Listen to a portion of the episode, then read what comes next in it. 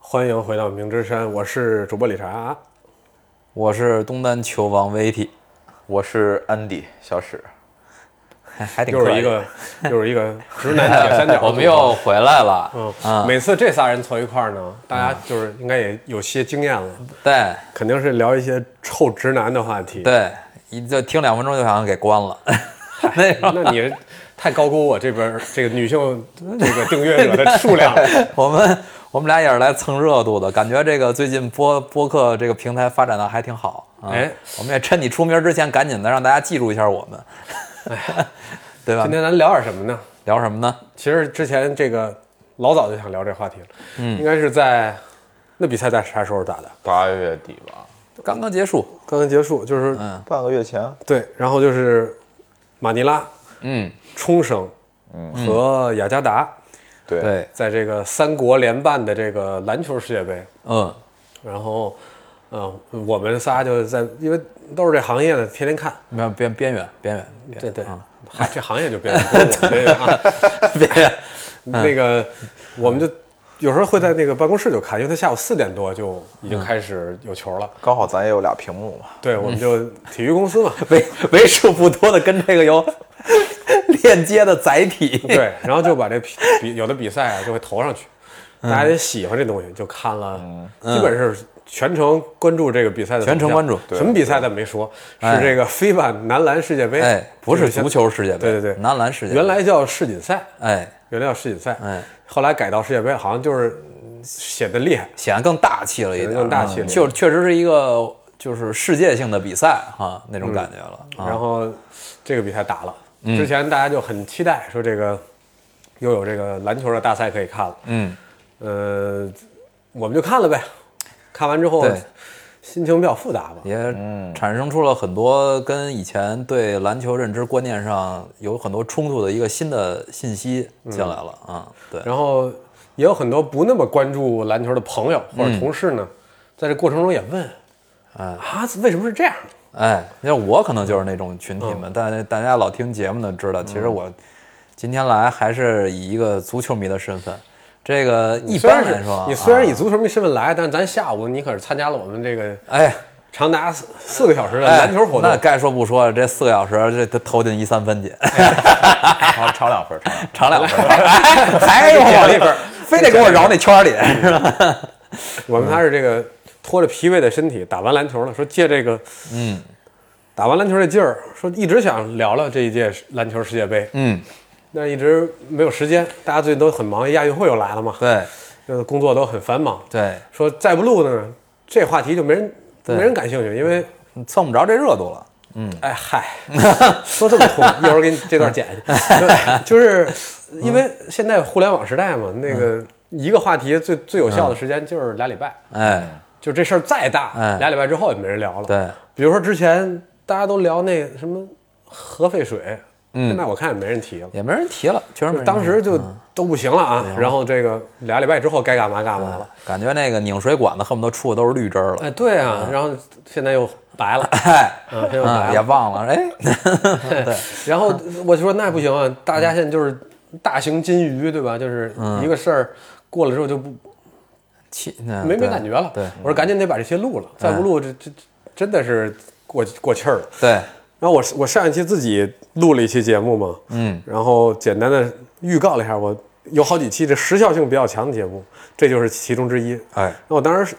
顺着中国队的那个表现呢，嗯，聊了一些，你看在那个节目里，我自己发表了一些这个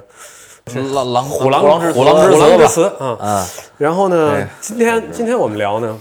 哎，明之山 吧，明日山虎狼之词， 嗯对，明日山有虎还有 狼，这 就是今天是两个小狼， 哎 呀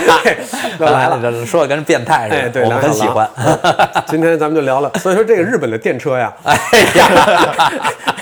哦，不是不是这事儿，是吧？非得往那方向靠。对嗯，日本去看比赛可能得坐电车，哎，对对，嗯人家那个环保吧，嗯哎这这时候也不知道家里边媳妇儿干嘛呢。熟睡，熟睡，熟睡， 如如这个某一些影视作品中的这个对熟睡的嗯对对丈夫一样。嗯咱们别老往那个日本文艺爱情动作片对上对靠对，啊。嗯还是说这比赛，说这比赛，然后就说想聊聊这个。今天呢，我是不太想逮着中国队这个事儿说，没必要，这个确实，嗯这个全中国逮着中国队，好像连续说了俩礼拜了吧得。嗯，说的人太多了，而且而且就是你你看说他们那帮人啊，啊嗯，也是在出征之前夸他们的那帮人，哎你发现没有？哎就是一拨人。对那时候那个乔帅刚来的时候，嗯是带领这个新的男篮，嗯嗯，然后还规划了一个这咱们的这好同志凯尔，凯子，哎啊，一切好像都是都向好。然后他们先开先去打了一些这个热身赛嘛，啊，一开始在打这个塞尔维亚、德国之前，打了一些相对来说弱一点的，哎，福德角哎，然后还有这个。意大利差两三个主力的这样一个意大利队，嗯哎，然后再有一些前面的训练和什么斯洛文尼亚，嗯对吧？和斯洛文尼亚的二队嗯也打了一个，嗯，其实人也不是二队，人家也是就是东契奇没来啊，谁没来，然啊啊后啊也是一个差不多是半个世界杯阵容的。嗯，那时候中国队就是在乔帅的这个调度下吧，有了一些新的面貌。嗯。打了一些不一样的东西，我记得那会儿咱还那个对咱们也一块儿聊嘛，一块儿看着直播对吧？然后在哎群里就是一边就聊，咱说哎这打的还行啊，说看出点儿技战术的一些小变化了，看出一些变化，哎嗯说哎，这这个我记得你威体说了，我记得特清，他说这输不输的能打出空切来，我都高兴。哎， 这这你说你其实我们对这件事儿的这个这个期望值也不高。对对嗯对，你但你以前你说中国队跟这种顶级的篮球国家队去打的时候，能出一些舒服的空切的东西。那不容易啊不容易。那对，天但是你又看到这东西，你就感觉好像有些东西是不是对了，机会来了，机会来了，嗯啊，一切又是一个新的好兆头了。对嗯大概会那然后那会儿聊啊这个，然后那会儿我记得咱聊的还比较冷静，说这个估计也许啊，嗯要是这样的话，到了世界杯，没准能小赢一有作场，为，赢一场吧哎，没准能赢一场哎这。跟我们零二年咱西班牙有机，会，我觉得。 跟我们足球在零二年的目标有点一样。啊对，，因为零二年想过要赢，零二年哎，赢一场哎，进一球得一分，得一分，哎，就进一球得一分赢一场，咱咱咱能弄到哪个就算哪个。对啊但是这是三个小目标，咱没但没打是就成就就是都都没有就是三战三战零负，呃呃零三战三负，然后进零球失了。你看打巴西输四四个，个打哥斯达黎加输俩，打土耳其输仨吧仨吧，啊，回来了，啊，这就是当然就是借。国足的这个历史的巅峰啊， 去反衬一下咱们现在男篮的这个期望和现实的这个中间的小鸿沟吧。其实咱们那会儿和和很多人就有一个差别啊，很多人希望说这次中国队能不能啊取得一个再创新高的好成绩，世界前八，是想要进奥运会的，就至少要进奥运会的。嗯对，哎然后也希望说能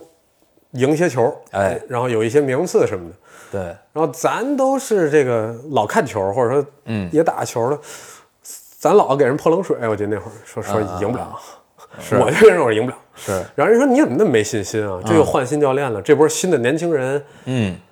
对吧？那谁谁谁的啊多好啊！嗯，你看多好呀！你看有空间，有对啊，你你你说怎么不行呢？我说这个你不能单看中国队，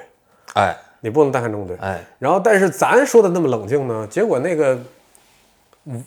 叫什么媒体啊，嗯给吹的不行了。我记得那个那几场最、最开始那热身赛说有哎中国打出、你多久没有看到中国队打出行云流水般的配合？你多后久没有姚看到明时代的又一个国家小巅峰，哎，你这么多长时间没有看到这么好的中国队了？然后当时就哎这个调子，然后等中国队确实没打好，结束了之后，好像又是同样的一些账号，哎，嗯，开就骂，说就开始骂，就说你看哎中国篮球现在跟世界篮球差多确少？实是，你看看这乔帅怎么怎么不行，哎，这他妈的队员怎么怎么不行，对哎管嗯这联赛怎么不行？又又来了，就催你谈那帮人，就是当初管你叫兄弟那帮人，对啊，是一拨人，所以我就有点烦了，我不想聊这个，嗯，我就聊啊这没个少聊了，现在。对，但是我们我们其实我不想聊这个对，但是我们是高度概括一下最近这个、嗯发生了什么发生了什么，但我们也没想非得深究中国队怎么怎么着啊，对，因为没就是你们这这专业的也各聊了。位懂球弟们已经都哎聊的太多对了，，嗯哎专这各位教练组的成员们也都聊差不多了，不缺我们仨这张三张嘴嘛。嗯对，以及一啊些这个觉得自己就是看透了世界篮球本质的媒体人们，哎，对，嗯，就对，都已经把这事儿都对都对说了半天了，对嗯我们也不想参与到这场这个对没什么意义的这个聊天中，对，不想深度参与吧，简单的点点滴忍一不下住。的时候可能说两句， 对对，上节目不说。哎对。然后我们想说什么呢？我们想其实还是回到篮球本身，哎嗯聊聊这一届世界杯哎，它是一个什么样的一个比赛，给大家一个什么感受？对我们感受到的现在的世界篮球是什么样的？这个运动在世界领这个范围内，这个发展发展趋势，现在有没有什么新的感觉？对，哎然后它到底是什么样的一个运动，哎以及我们到底喜不喜欢这样的变化呀？我我们这么喜欢这运动，我们爱不爱现在的这个这个 game 这个比赛？哎对嗯我们想从这儿聊，为什么从这儿聊呢？呃，一会儿咱们就再揭秘啊，说为什么要从这儿聊？嗯，呃，那咱们就说说，先先说嗯说说，说，就是、那我问你们啊，哎，就在这个就这一届世界杯，比如说有什么时刻，或者说什么东西给你们留下深刻印象？我先来啊，小史先说吧。嗯我我我觉得我自己看这届世界杯的一个最大的感受就是，我觉得算是百花齐放吧。嗯，就是世界上这么多国家，以前觉得跟咱们甚至实力大不如我们的国家队，一一些表现都是非常非常让人惊喜的，而且有一个特别直观的感觉，就是每个队你都能挑出来那么一两个，在 NBA 是一个稳定的轮换球员的这么一个水平。嗯，对，而是且而且整体就是各个国家的篮球水平，我觉得都是在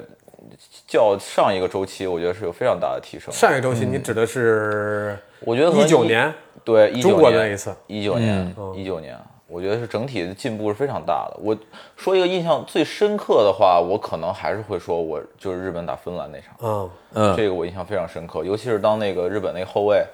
河村永辉面对马尔卡宁一个后撤步的一个顶头顶头三分，嗯，这这个就大家听众可能不知道，啊河村永辉呢是一个后卫，他只有一米七二、对，日本嘛，小工程。啊比我还矮，嗯，哎，是吧？哎，这我 我还顺着糟践自己，哎，我们喂家我们家有尺，就是了解我的都知道我多高啊。我们家有尺 啊。哎对我然后真比一米七，我真一米七五。 哎打的嗯那个他对位的那个马尔卡宁呢，那个球的对位呢小两米一吧得，两米一三，哦，过两米一两了。嗯米一，嗯哎呦，真高两米一三七尺，哦，两米一马尔。三肯能七尺啊，嗯，四啊这么高啊，四十公分的一个差距，对面的这个小后卫，日本这小后卫一个后撤步三分杀死比赛，啊，就是那场比赛是这届世界杯我印象最深刻的一个瞬间。是你你是觉得是什么呢？是日本变强了，还是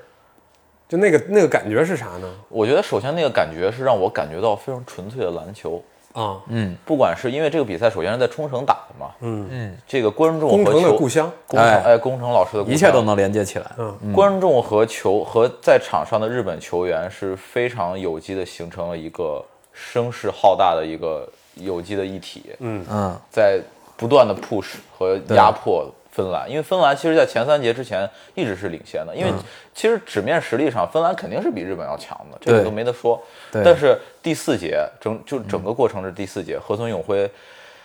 几个不讲理的这个三分，然后包括日本球员整体表现出来的那种决绝的斗志和他们特坚韧啊，就是感觉打不死，输多少分儿都能往回咬。真的是真的是对，确实是。你就是顺你这说啊，因为芬兰其实芬兰是给我近期近几年留下很深刻印象的一个队嗯伍。你就想想在咱们成长的这个过程中，有谁觉得芬兰人打篮球吗？我只能想到圣诞老人村，那也不打这篮球这啊都 嗨呀！我就我说以到为这你儿顺着篮球说呢，你这你来圣诞老人，那你能？想到驯鹿 吗哎呀，麋 鹿可以？麋鹿啊，嗯，迷路，哎呀越聊越死。不是，就是因为芬兰在大家的心目中就是好像跟篮球这件事儿没什么关系。你说这帮呃对人谁打篮球啊？对好像确实不打哈。对，然后不挂钩嘛我对他们印象最深的其实是上一次的欧洲杯，然后那届欧洲杯就是芬兰打得非常好，嗯，然后他们和意大利，嗯，两个就是真是跟篮球关系不大的这个嗯国家，然后人家这个在欧洲杯那种大家水平非常接近，嗯，非常这个有有体制性的这个什么体制性，哎呀有体体系体系制体哎体系少少少提对对这个敏感的词汇这啊，用错词儿了啊！嗯那很有体系的那种现代篮球那种方法。然后你发现芬兰在马尔卡宁的带领下，包括一些其他的我不认识的队员，打得非常嗯好的篮球，然后也在欧洲杯就取得了巨好的成绩。嗯那当时我就对这印象特别深，我说：“哎，现在没有，好像没有国家不擅长打篮球。对你往回倒倒，如比如说零八年，大家都记得零八年奥运会的时候，对，那个时候其实大家属于这个参差不齐吧。嗯，这个除了可能欧洲的西班牙、希腊，嗯，嗯，还有哪儿能打篮球啊？立陶宛立陶宛，嗯，那时候塞尔维亚也不是特别厉害的，嗯，在在那个时候就那几个队，然后就是美国高高在上，然后可能阿根廷能打一打，嗯，剩下就没什么了。对包括那时候澳大利亚也不厉害，不厉害，对，就拔尖儿的都特别明显，就那些拔尖儿的嘛，就那几个，嗯，然后非洲兄弟们呢就一点儿不会，对，就是虽然身体条件跟美国队看着一样，但是你就看这帮人不会打篮球。嗯，现在就是整个欧洲有点像足球，这点我觉得非常像足球。对，你很难说在欧洲杯的赛场上谁会夺得这个篮球嗯比赛的冠军。对嘛，然后西班牙也不稳了，嗯，然后这个芬兰有机会，嗯，意大利淘汰了塞尔维亚，对吧？就是它哦呈现跟足球一样的状态。对，对，那个感觉就是因为你一直足球版图就是说欧洲无弱旅嘛，一直就说欧洲无弱无弱旅，然后甚至相比于世界杯的赛事质量来说，其实欧洲杯是国家队层面质量最高的这么一个水平水平最高的一帮国家队的对决嘛，就是因为欧洲无弱旅嘛。那其实这是足球版图的缩影。那你看完这个世界杯，其实那个就感觉篮球版图上，现在欧洲整个这个各个国家也趋于这个。嗯，现在这个现象，嗯，你可以说，你还你可能强的还是会能筛出很强的来，但是你说他手手拿板钻捏一个另外一支欧洲球队，你感觉你也不说不出来他他是不是一定手拿板钻，嗯嗯，我记得那年欧洲杯咱也看了吧，意大利把塞尔维亚打掉那场，然后那特别激情的教练最后被罚出场，对，然后一帮特别矮的意大利球员，非常有灵性的就把塞尔维亚给干了，而且你就觉得这帮人真会打呀，嗯，他跟以前又不一样了，对，然后也不会出现那种九二年再往前倒，嗯，美国队等于是去旅游，嗯，啊顺便打个比赛，就不会出现那种情况了，对这是我感觉就是在这届世界杯，嗯，呃，印象特别深，包括像巴西，嗯，这种美洲出来的队，嗯，包括什么像多米尼加这样的，嗯，嗯，你也不觉得他一定会输给谁，对，你也不觉得他一定会输给谁，对，实力趋于都在同一水平。嗯，要还有蹦蹦出来的这个澳大利亚队，之前澳大利亚队，好我记得在我小的时候，中国还能赢澳大利亚，能赢，能赢澳大利亚。然后结果现在人澳大利亚是要争夺世界冠军的球队，咱们根本碰不了人家。嗯嗯，阵中是多少个？九个？嗯，还是多少个 NBA 的？对，就那种水平。对，呃，这个是我觉得他从世锦赛能够改到世界杯是一个很重要的一个原因。原来世锦赛确实那也就叫世锦赛，然后后来这个大家都变好，然后整个的这个水平接近，嗯，是都在一个非常高水平的、对非常先进的状态下，大家水平接近，对，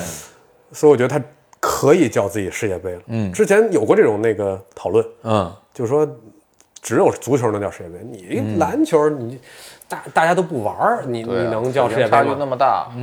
啊，然后现在你发现所有的 game 都是 close game，对，都是打到最后一分钟的比赛嗯啊，这个是我觉得对世界杯这仨字儿最、最印象深刻的。嗯，魏老师作为一个足球的选手，有哪个？我就类似，就跟安迪那感觉一样嘛。嗯就是因为你从足球感，我会用足球感知去看，就是类似于这种篮球世界性赛事的这个这个情况嘛。嗯，就是所以对我来说也分成三大块儿。一个就是欧洲整体的水平，一个是美洲整体的水平，然后美洲分北美和南美，然后另外就是亚洲整体水平。那其实你跟足球世界杯最大不一样就是，你足球版图里边美国不是那种级别的队，但是你在篮球版图里边它就是一个标准嘛，或者说它是一个衡量一个赛事综合质量一直以来的一个最高标准在那儿。然后其实你对我来说以那个标准衡量现这届世界杯，为什么我觉得它是真正的世界杯了呢？就你发现，我不知道，我不太了解美国队以前参加世锦赛也好，还是世界杯也好，他那个阵容啊，是不是也一直像这次嗯一样，啊，就派一些所谓的 NBA 里边的一些，他也是很好的球员啊，嗯，但是他不是那种最好的那种阵容去参加这种不是梦之队，对，就是我我就不是梦之队，就是你看现在美国队这个阵容也挺好，但是他要是不好好打，或者说真的以这套阵容班底去想拿世界杯的冠军，那这次的结果我觉得就是一个很很现实的这么一没拿着个吗客观呈现吧。就是我觉得牌儿都没拿着。对对对，然后但是你说输给相谁了呢？输给谁了呢？输给加拿大了。哎，你这个就这，你这对这这个这就跟此时此刻中国男足平孟加拉那感觉，差不嗨多。，那真是不是俩？哎因呦，为我因为这以前加拿大跟篮球有什么关系啊？嗯对人家你人家加打冰拿大球呢，我我滑雪呢，我就嗯记着一纳什，反正是对。然后那时候纳什参与男的，篮国家队实在是对拿不上台面。对啊那。这会儿啊一一个是从，就是说从现在的版图来说啊，就顺着安迪那感觉说，就欧欧洲基本上无欧洲无弱旅。然后呢，你在美洲你跟以前比啊，就是以前我对篮球感知，因为对 NBA 的感知嘛，你会记住巴西、和阿根廷，你巴西你会知道巴尔博萨那波人，哎因为哎他会在呃瓦莱乔哎瓦莱乔这波球员也代表巴西队，他也在世界的篮球版图上也有一席之地，对吧？也打出过非常好的成绩。那阿根廷就更不用说了，斯科拉。然后咱们之前一直觉得近乎于呃篮球梅西的那个控卫叫那个坎帕佐坎帕佐这几代这个还有 吉诺阿根比廷利呢吉诺比利就是这几代人延续着阿根廷这个十几年的篮球的这个高高高强劲的这回种没续竞技上性，这回没进没来嗯没续上，但是它一直存在。巴西、阿根廷跟足球版图一样，但是你会发现这届里边你会发现那个是不是玻利维亚，还是哪个其他的一个嗯委内瑞拉委内瑞拉，对，委内瑞 拉，还玻利维亚，坦桑尼亚玻利维亚有高原，那不行格鲁吉亚格鲁吉 亚，对，坦桑尼亚哎有格鲁吉亚啊，哎阿尔巴尼亚，有有有格鲁吉亚啊进世界杯了对对人家对，打挺好的打打还行，格鲁吉亚亚、黑山那个哎原来前南的那些哎哎啊前南的兄弟们感觉没一个次货，对吧？然后把这帮队对拼一块儿然后我印象特深，墨西哥也进了吧？嗯，哎，墨西哥正经打得不错，我正经挺好的看了一两场，挺好的人家那个传停带啊，不是传停带传是停传， 人家那个投篮啊，什么那些基本功啊运控传哎哎对，又狗狗又丢丢，基本上就是都在线，高水平运动员能看出来。以前你说墨西哥哪儿他妈有人打篮对球？我，我跟你说，要不是这届世界杯，我都不知道墨西哥有这个国家队对啊，你以为墨西哥就踢足球啊，就踢足是吧就球，踢人家足就球干这一事儿。你打没想拳到击，哎，人就是足球、拳击，哎这俩，对你没想到人家干这摊事儿干的，哎，真真是那那么回事儿。包括波多黎各哎老朋友了，好老朋友了，嗯以前那个阿罗约，对吧？对你阿看罗这约这乱七八糟的，其实你能看出来，过去的这个篮球版图啊，还是有很多这个，呃，就就就就是他一直在那儿有一些代表性的东西，代表他竞争力的东西。但是你嗯这届世界杯看完之后，你发现你不好拎了，都差不多，嗯对吧？我觉得除了亚洲的某一些情况之外，其他的欧洲版图上、美洲版图上，啊、然后世界格局上，就世界篮球的这种对抗性格局上，都趋于一种制衡的感觉，嗯，对吧？这是所以这对我来说是第一届我认真看且真正感觉到它确实名副其实世界杯，嗯，这是我的感觉。对。然后我还有一个特别深的印象就是，呃，当时波多黎各是吧？嗯，这个咱们说跟波多黎各分在一组，嗯说这个咱熟啊，啊，这咱能打呀。对，当时就想手拿板钻，嗯，必须拿下说这个这个这个塞尔维亚咱肯定打不过，哎，然后这个波多黎各咱得干他，嗯然后还有一支欧洲球那个非洲球队，嗯，那是谁来着？然后苏丹啊，南苏丹。哎呦我的天哪，说这地儿咱得干得过吧？那儿有篮球场吗？南苏丹反正有铁道，咱给修的可能是。也没看饶人家饶回这人情儿来啊，对对你这然后就咱就说说这波多黎各，以前说这有这个阿罗约，当时还有一个什么阿育索，就是几个那种神投手，阿德贝儿啊，阿子辈儿的，嗯，就挺厉害。然后这回就说咱们有身材优势，咱有周琦啊，嗯嗯咱有这个王哲林王哲林啊，啊，咱有这 些这个大秋 儿，然后咱能在身高上压制这个平均身高非常低的这个波多黎各队。嗯嗯嗯，我当时就说够呛，因为咱们就顺着刚才那思路想，如果芬兰，嗯，和意大利这种球队都可以在几年、十年，嗯对吧？这样的一个发展成过程中，成为一个世界的，嗯。呃，就是玩一种 game 的一个球队的话，那一直就有篮球传统的这个波多黎各，哎，那人怎么可能是退步或者弱呢？对你觉得不太可能。人嗯比你早好几年玩明白了，对，然后人家那个有一特矮后卫，那不到一米八、一米七，跟你差不多，这回可能是一哎米跟这儿还糟践我一七回多少的，嗯，我们能打篮球啊！你哎看维伦儿，然后那后 卫，那后卫就我记得是热身赛打美国，嗯，得了二十八分儿，哦，然后对面这美国队也都是 NBA 有名有脸的人啊啊啊有头有脸，嗯，换四个人防也没防住，没防住，我一跟看小泥鳅似的跟那儿啊钻。啊我一看这打不了，啊，也打不了。然后我的感觉就是，嗯、怎么讲？就是其实我感觉挺好的，嗯，我没有说因为这个中国队好像在里边缺乏竞争力之后，我觉得这是一个对，完了没看头了，没看头，不是，啊我觉得没挺好。没第一啊，哎这比赛每一场都变得可以看了，以前咱会挑比赛嘛，就是对这个对呃这篮球世界杯没嗯对什么好对对看，哎就咱就是强强对话才看，哎那种没劲的就不看了。对现在是你就闭眼挑，嗯，它都是一斯场高。洛文尼亚，哎呦，斯洛文尼亚那那都岂得止啊！东但是你契奇啊你这个嗯你这放到以前的篮球世界杯的环境里边儿，那你说斯洛文尼亚比赛你看吗？我看啊，被王仕鹏绝杀了呀！哦，对，嗨，你看零六年世界杯啊不好是意思零六年世界杯，王仕鹏绝杀我的们谁呀？这绕一圈儿又聊回来了。 绝杀的就是斯洛文尼亚老师是的老师们吧？是是， 那他王们仕是鹏看从中后国边一队个运球过去，左路一个超远三分，一跳投，啊啪，对，然后绝杀了斯洛文尼亚， 对，进进了八强吧？你是对你是咱咱是你顺着这个这个，那你这么说，德国人家当时诺维斯基带队的时候，零八年奥运会，咱还哎咱还赢了呢。哎呀， 那就那聊回中国队咱们 不聊不啊聊，我先说为什么我说啊我是一个高兴的事儿，不是一个那个，这就是觉得有的人觉得完了，嗯，我我认识好多人说觉得完了，嗯，没机会了。我恰恰觉得，如果这么多以前都不不玩篮球的国家，嗯，在这么短时间内就能玩明白，嗯，然后能跟这些强队，包括美国队对抗，对抗，哎，然后打出高水平的比赛，那这事儿是一好事儿啊！这嗯证明，咱虽然不知道这里边的门道是什么，但至少证明有门道。那嗯怎么哎，这个几百万人口的国家和这个上折这个动辄上亿的国家，他他好像都能在短时间内把这事儿玩的，感觉哎对，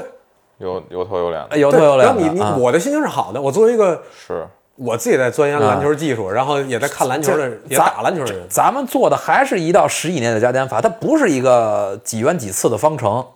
对他又不是那个奥本海默造原子弹，嗯哎说这就就就美国能造啊欧洲差点意思，德国人弄不出来，他不是苏联也不行，哎这不是这事它儿啊，不是那个行业的门槛那么高的事儿。 对，哎又不是空中大灌篮，来一帮外星人，说就这叫篮球，那 那那不是这种情况吗？就是就我觉得特好勺子一玩儿练， 那还是得跟詹 姆斯打，哎， 我以为这个话题能够绕着人家，我没别想人到都，不配。我是没想到这没里边想还有到，咱，没想到，咱人家没去，人家没去，还是得在迈阿密的人西家海岸说这儿话啊了，人家说了，人家说巴黎我巴黎要去啊，我带走队秀啊，嗨，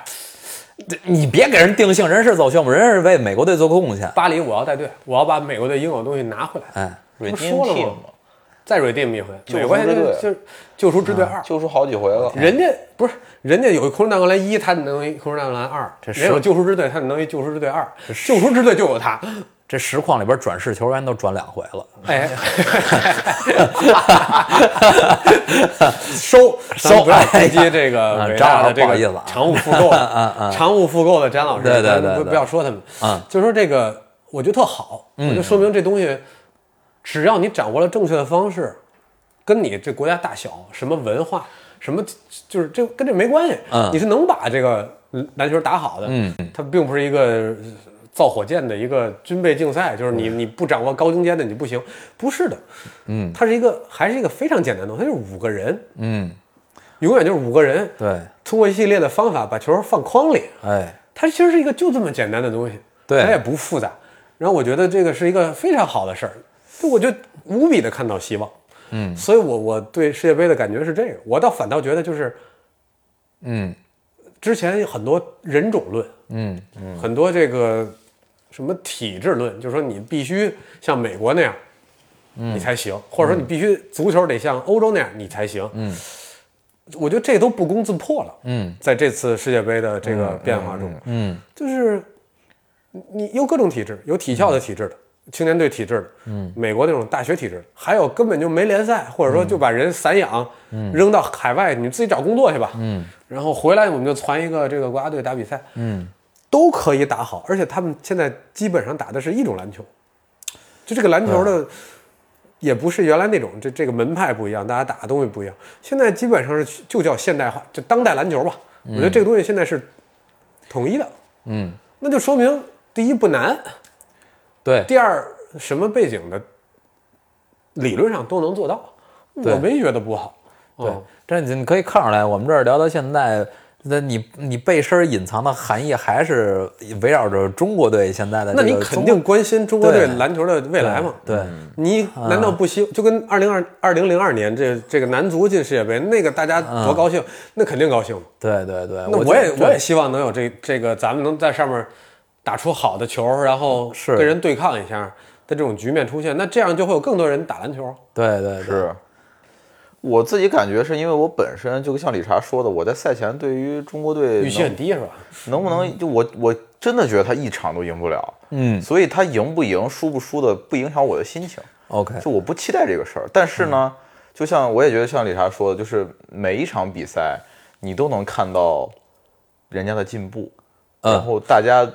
就这个事能儿看到就好的东西，你能看到能看好的到篮球就是别管谁赢了，你觉得对哎这球不错啊哎人家这处理不错，对哎人家打得挺好。嗯，再加上，就像之前说，觉得亚洲人打不了篮球，觉得我们可能没有人家黑人的那个肌肉的那个基因里边嗯没有白人的劲儿，没有那种没有白人劲儿，没有黑人耐力，没有人家肌肌肉的那个耐力、爆发力哎对爆会发在力也没人有种。的天分上对去找这些，但是咱们看了日本队的表现，对就是这个东西跟那个关系好像也没那么大。对，其实就我你只要打，你对篮球的理解只要到，你打出好的篮球，你照样可以赢欧对洲非常强的球队。对，嗯，其实我们不想深刻的去指摘中国队这次的表现，但有些话题肯定难绕免不开嘛绕不绕开不开。然后一方面绕不开中国队，另一方面其实绕更绕不开的就是日本队，对吧？确实，咱们等会儿再说日本队。嗯等会儿再说我还我还日想本队说一个关于世界篮球的变化，啊、还有一个非常重要，就是美国队不再哎是手拿把攥了。嗯，我觉得这是一个非常重要的对信息。对对对，这个是一个让我们更看到希望的东西。以前我们觉得，嗯那你硬天赋不行，那你跟没跟人没法打呀。嗯对现在你看到这么多球队可以给美国队造成麻烦，嗯，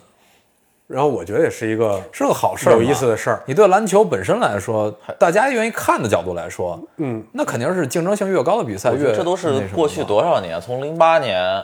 因为零四年美国是输了嘛，嗯对，零四年输给阿根廷了，然后零八年这个梦梦姐梦八嗯也算是救赎之队吧。但是零八年之后，一二年到现在，格局没一怎九么年变，输过一次，一九年那个美国队才得第八嘛，一二一六都赢了嘛，一一一九年没没赢，一九年第八，八嘛，输法国了，然后得一第八、今年是第几啊？今年哦第四。四。哦，那其实也当时出过小岔子，其实当时美现国在出大叉子了， 其其实当时美国派出这个阵容去参加世界杯的时候，我跟安杰说过，我说这阵容不行嗯啊，但不是说他们水平不行，是不稳。我的意思是说，这这个就是对夺金来说，我不稳啊。我说这阵容，我想了一下国际篮球的那个风格、那个吹罚尺度和那种，我说这里边儿就仨人好使啊。嗯我说就仨人好使，我说就华子、布朗森，可能布里奇斯，我说就是这仨人好使。你让我然后认他知啊说，他跟我说，他说英格拉姆可能还行，结果英格拉姆 最后，我说过这话，不是你说的吗？我跟你说就哦，另外一个朋友说的，啊，麦克说的。麦克说的，我绝对不可能说过英格拉 姆好使，我一湖人球迷。不是感同身受啊过。 他他那个这个急了急了，对你这美美国队，你像刚才理查提的那个好使这仨，你在我的认知里边，我都没什么印象，你对他们就没有认知，就 没有对，就是就是不是我可能在我的认知里就没有认知。不是， 你也不能这么说我，对吧？ 这个我毕竟是一个一米七五能打的， 能进一三分儿的。 对，能进今天真那三分四倍儿他分妈能进准三分，真倍儿准，空刷就进去了，倍儿爽，能念到一礼拜。不是我，对我我觉得就是真的，就之前看，就是我觉得一九年之前看任何的这种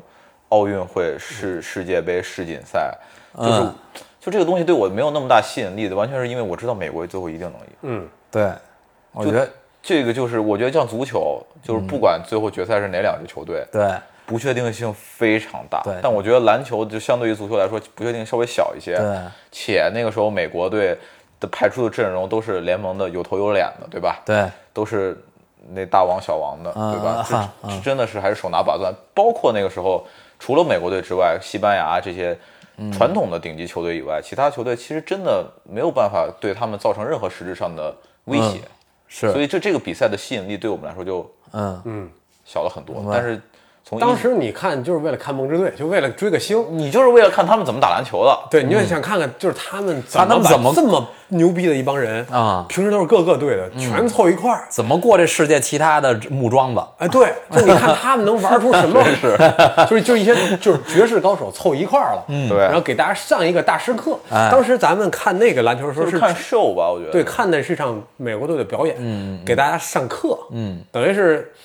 扶贫来了，哎你就是那种感觉五个梅西凑一块儿踢世界五人队对足球赛去了。啊。现在没有那种感觉了，现在因为现在你这种就是五个明星凑一块儿的情况，在 NBA 就老能看见。嗯，哎 呀，不不这，哎不，用等到梦之队别别，就老能看见。嗯嗯嗯，这是一个。第二，第二就是你你刚才安迪说那对，包括阿根廷，嗯，或者希腊，当年在零，希腊应该是零六零六应该世锦赛夺冠吧？赢的美国，一群什么斯，一些斯，然后阿根廷是零四奥运会嗯夺夺夺冠，零的赢的美国，但是我，呃，把那些比赛我有印象，然后我又找出来又看了一下，嗯，你就你就你就跟现在这些人赢美国队的感觉是不一样的。方式好像也不太一样。那会儿赢美国队的方式，你是觉得就这帮人必须全部超神，嗯，就整个这队必须就是不犯一点错误，就是那天就是最高水全都平、对啊最好状态，全都对了，然后老天那个运气也都朝着你这边儿，啊哎然后你才将将啊，把那在个在对面儿不太认真的情况下，哎然后你你你打一个这种一直咬着人啊打家，打一个这种差异，然后你就贼准，然后五十五十的那种球，嗯，全都往你手里掉，啊，然后呃你的那个超级球星有那种不可理解的发挥，对面呢可能就是前天晚上喝大了，来旅游的没没认真，然后结果还是微弱的劣势输给你，嗯，然后你你感觉这比赛如果再再来一遍，不可能是这结果。就你你这这支阿根廷，别管是阿根廷、希腊还是谁，就会大败。嗯，就你觉得那个你就得赌。反正我那会儿也非常，一是想看瘦，嗯，二是想看有没有人能把他们给弄下来啊。然后，但是每次你一看，你就觉得哦，这场没戏了。对，你就就是你知你看了一会儿，你就哦，这场没戏，这场美国队没给你任何机会，你们也没有超神的表现，那就甭想了。当时是这种感觉，你就是打完山王的湘北嘛，对，然后你就看这个阿根廷当时赢，那那吉诺比利、那斯科拉那都啥球啊？嗯，然后美国队这边就多铁啊，倍儿难才能打成那样。嗯，今年包括一九年，尤其今年吧，一九年那个也不不那么明显，今年就是你感觉这些球队赢美国队是正常摆着打赢的，嗯，不是说这个一个偶然事件，嗯，是美国队一直嘖也找不到好的方法制造当时的那种优势。对我觉得这是巨大的一个变化。我觉得你们，我记得你们说过 NBA 最近几年的赛季 MVP 也是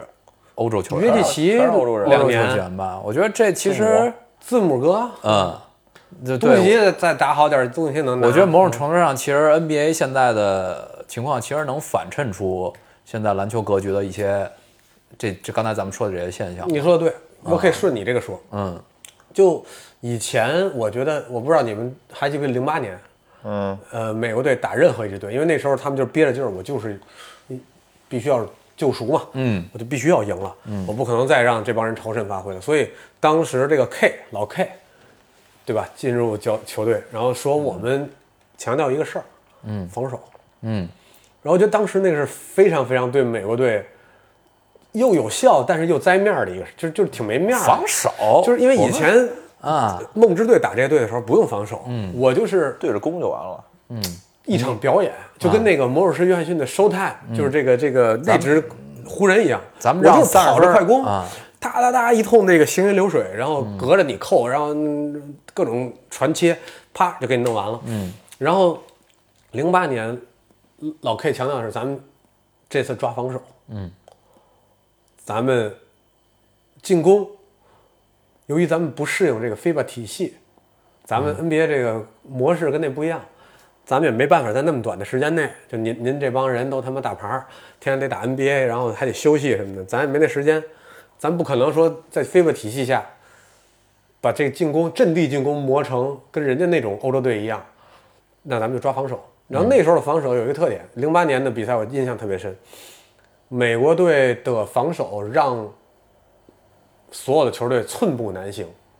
嗯，就你很难看到有一个欧洲或是任何一个球队的，不管是后卫也好，前锋也好，能够自己持球在美国队的单防下做动作，你做就失误，就他给你那个压力仍然是碾压性的，以前没点过这技能点儿，今儿点完之后给你们玩玩。对，跟你玩玩。然后很印象很深，就是科比、基基德、对韦德，嗯，就这几个人，队上的所有的欧洲球员不敢运球，嗯，运球他只要给你一个压力，嗯，你这球不是失误就是死球，下都下不去啊！就是下不了球，是那种感觉。啊嗯，今年不是了，今年年啊所有的欧洲球员可以在这些美国队的球员面前做各种动作，嗯，然后一打一能给人打了。以前哪有一打一能打美国队啊？零八年我不记得有你这一说这个，我想起来那个中国打美国陈江华那球，啊，就这种球，你不觉得就是其实但当时是不是全队也就陈江华一个人能干啊？对我就说那种球，其实那会儿其实现在看没啥可吹的，因为现在感觉打美国队有太多人能做这种事儿了。嗯但那会儿就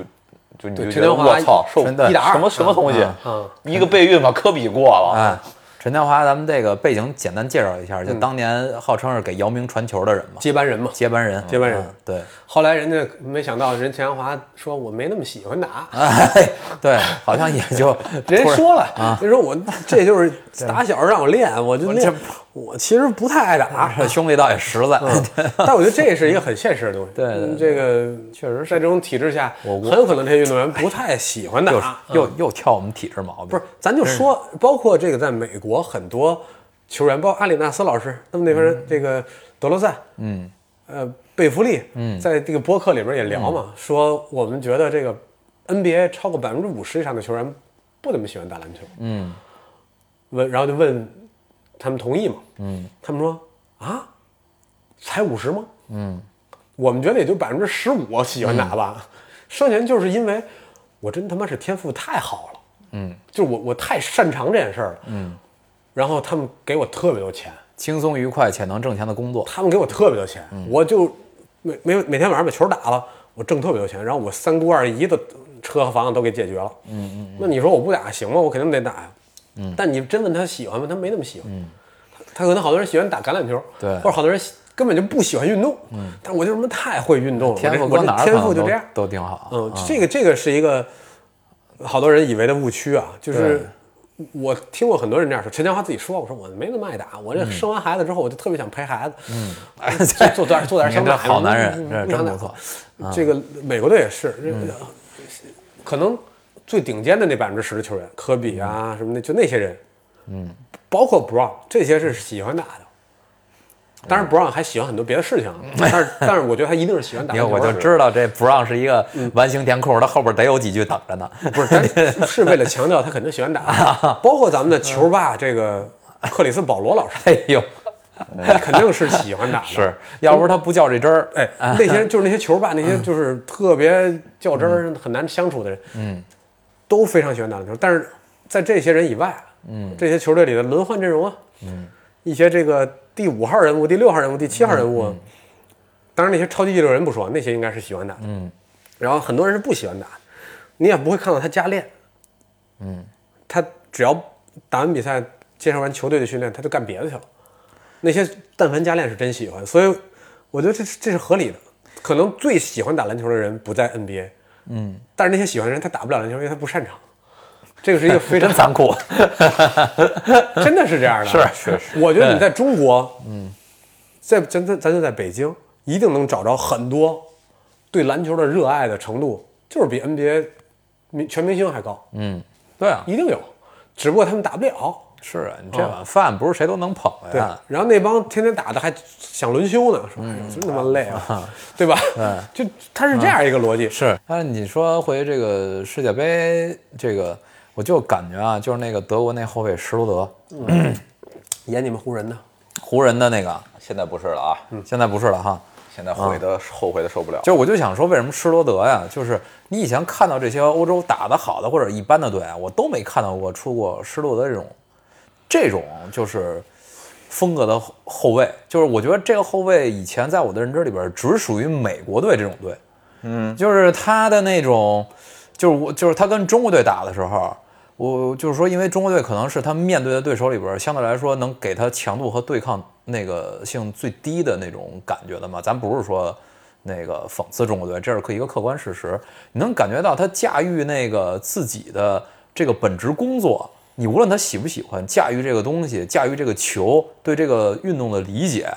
那简直就是在陪一帮小朋友、幼儿园的孩子在游玩一样的那种感觉。我就说这种级别的后卫，我以前很少在欧洲的体系里看过，因为我传统认知里边认为欧洲的这种篮球体系里边，它产出的那种不允无论许是这样的人哎存在是吧它组织后卫和控球呃控球后卫，他都有点像我们以前就是中国队那种的，传统就是传传传统型的后卫，他可能把这活儿干得很好，但是他在这块儿的他那个自由度、想象力，攻他上良田哎，他那个他那个东西，他可能没有这个东西，只属于美美美国美国队里边的一些一些球你员，这有点儿，你这言论很危险啊！是吧？现在就是有点儿亲美啊，嗯要要有点有擦点亲美有点擦边儿，我我又轻了那个，是吧？ 那那个 对，然后嗯坐这坐正点儿吧，别亲哎了呀，我这扭扭我这屁股。对，但是我就是想说，施罗德这种后卫啊，就是也也是另外一个，我感觉这次男篮世界杯真正另外一个，他是一个届世界杯的这么一个缩影，一个现象。这这种级别的球员，他出现在了这些像以前的这种传统型的这些欧洲的还行的这个体系里边的这些球队里边，他扮演一个重要的角色。你开始发现这帮球队在以前这个下限就很高的这种情况下，融入了这些更多自由度的东西之后，他把这东西玩的比以前更明更明白了，同时他还保留了自己以前体系的那些优势。嗯就是以前我我以前只吃打卤面，嗯，对吧？我今天把我这炸酱也做好了之后，然然后后哎，发明了一吃法，就哎是打卤里边可以加点炸哎酱，然后你跟那些传统北京人说，人家传北京传统北京人只认要么打卤面，要么炸酱面。然后你这一合起来新吃法之后，哎，你让这些饱含极度传统这些思念的呃思想法的人一吃你这东西，也觉得哎挺好，就哎有这种感觉了。嗯嗯嗯嗯施罗德我还真不知道，他是在美国接受了大学教育吗？我也不太清楚，嗯，但是因我为甚至没怎么特别关注过这个球，就是没去了解过他。嗯哎对，但是因为因为德国队还有两个其他很重要球员，就那个小瓦格纳，瓦格纳瓦格嗯纳兄弟，像大瓦格纳是那个密歇根大学的嘛，嗯小瓦格纳我不知道，但是都是在美国接受的这个篮球教育，嗯，然后包括像澳大利亚的吉迪，嗯，嗯，就是有很多吉这迪些是哪个大学啊？他是也在美国是吧？他是在美国，但是我忘了是哪个大学嗯了。反正就是就是现在这些世界，你你们同不同意？他们都是通过在美国接受的篮球教育，在美在 NBA 接受的训练，把这个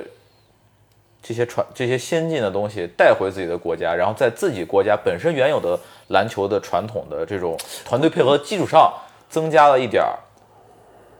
打卤面，小增加一点儿炸小炸酱。啊这个我不知道，因为我我咱们也派教练员去美国学习过，怎么带 带回来之后咱去过吗？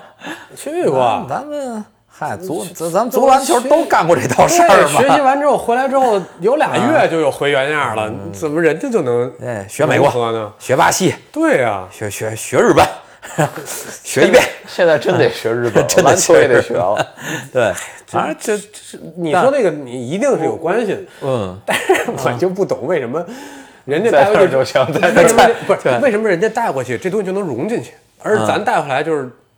融融这东西就没了，嗯就还还 不如以前我呢。现在很担心李凯尔同志未来的职业生涯是生 吗？涯。对我，你说，你说，我就是咱咱还是说回这个咱这个日本队啊，就日本队这个作为一个标准，呃这这咱现在聊不聊到日本队，我都想提他一嘴，体就是他怎么他怎么把这些基础的东西能玩得这么明白？就是我为什么说这个啊，就是因为在足球里边啊，它有四项基本功：传、停、带、射。嗯，你搞清楚这四项东西，你咱们再聊技战术层面的东西。那你你就好比说里皮带中国国家队，为什么最后人家在世世界杯预选赛最后一场之后，直接在赛后新闻发布会愤然的说：“说我此时此刻我就直接宣布辞职，我不干了。我一年在中国国家队挣的钱太多了，我觉得我简直就是在抢钱。他为什么让一个心理上过不去就。就就就是大哥也是大哥挺大哥挺实大哥就给大哥大哥干了这事儿一辈子，不好意思了对，就给大哥这干这作为世界名帅干这事儿干一辈子了，人家也没有这么谴责过自己，就是不不就是质问过自己的这钱真不该拿呀良心是不是值得这么这个钱？这钱我该不该拿？就是人家从来没出过这问题，在咱们这儿出现这问题都了不容易啊哎，你知道， 你知道，就是就是人家不好意思了，你知道嗯吗？就是为什么会出现这问题？咱们就延伸到刚才我说这传庭带社，嗯，你传庭带社的基这这条基本线上，在足球这个竞技领域没解决的情况下，你就无从谈起说你是不是执行好了里皮给你的这套战术，嗯，你就无从去从战术层面去评价。里皮这套战术是好还是不好？嗯，因为你在底层你都没看着那东西你都没看到那东西。咱就举一个就特这别打卤面呃那卤还没他妈哎，没他妈卤出没对炒出来嗯呢。我是里皮同志说，这场咱们踢日本队，咱们控球不占优，咱们打防守反击。防守反击前提是你得球员在接球、传球这一下上至少得过得去吧。你在你你在接传球的情况下，你至少作为一个代表这个国家的顶级球员，如果你想把这套战术走好的时候，那球来的时候，你这个思想上就不能再停留在我怎么把这球停好，以及我怎么需要垫我这脚弓把这球传好，而你你不应该你在这哎个，不应该把你的注意力集中在青少 年的青少年。对， 你你你在你在你在你对吧？你再去考雅思、考托福的时候，你不能再想这个 how to spell 这 spell 怎么拼吧？哎对嗯对吧？你不能想这事儿，对吧？你你你需要把这些基础面儿解决完了之后，咱们再考虑技战术层层面儿的事儿。嗯所以我就就是借着足球这事儿聊回再聊回日本篮球。嗯，日本篮球让我觉得吧，他也哎，我插一句啊，所以你觉得乔乔尔杰维奇冤吗？挨那么多骂，我觉得挺冤的，嗯，我替人冤啊。就是咱就顺着这个主教练，咱们就聊日本这个标准之前，我再顺带想说一句，我就我就因为咱们不想深聊中国队，但是聊到这儿，我就想聊一下人乔尔杰维奇，嗯，人在欧洲，咱们甭管世界名塞帅尔维亚功勋教练功勋教练对吧？怎么到咱这儿转不了了？我觉得你没法儿，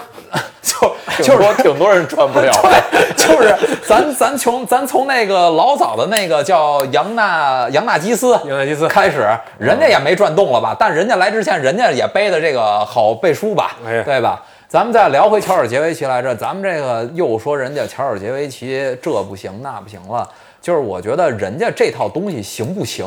它得建立在你至少说打出 来了哎，你也建立在那套东西上，你你的这个基本功，你的这个理解这个战术的这个东西，是不是能满足这东西跑起来？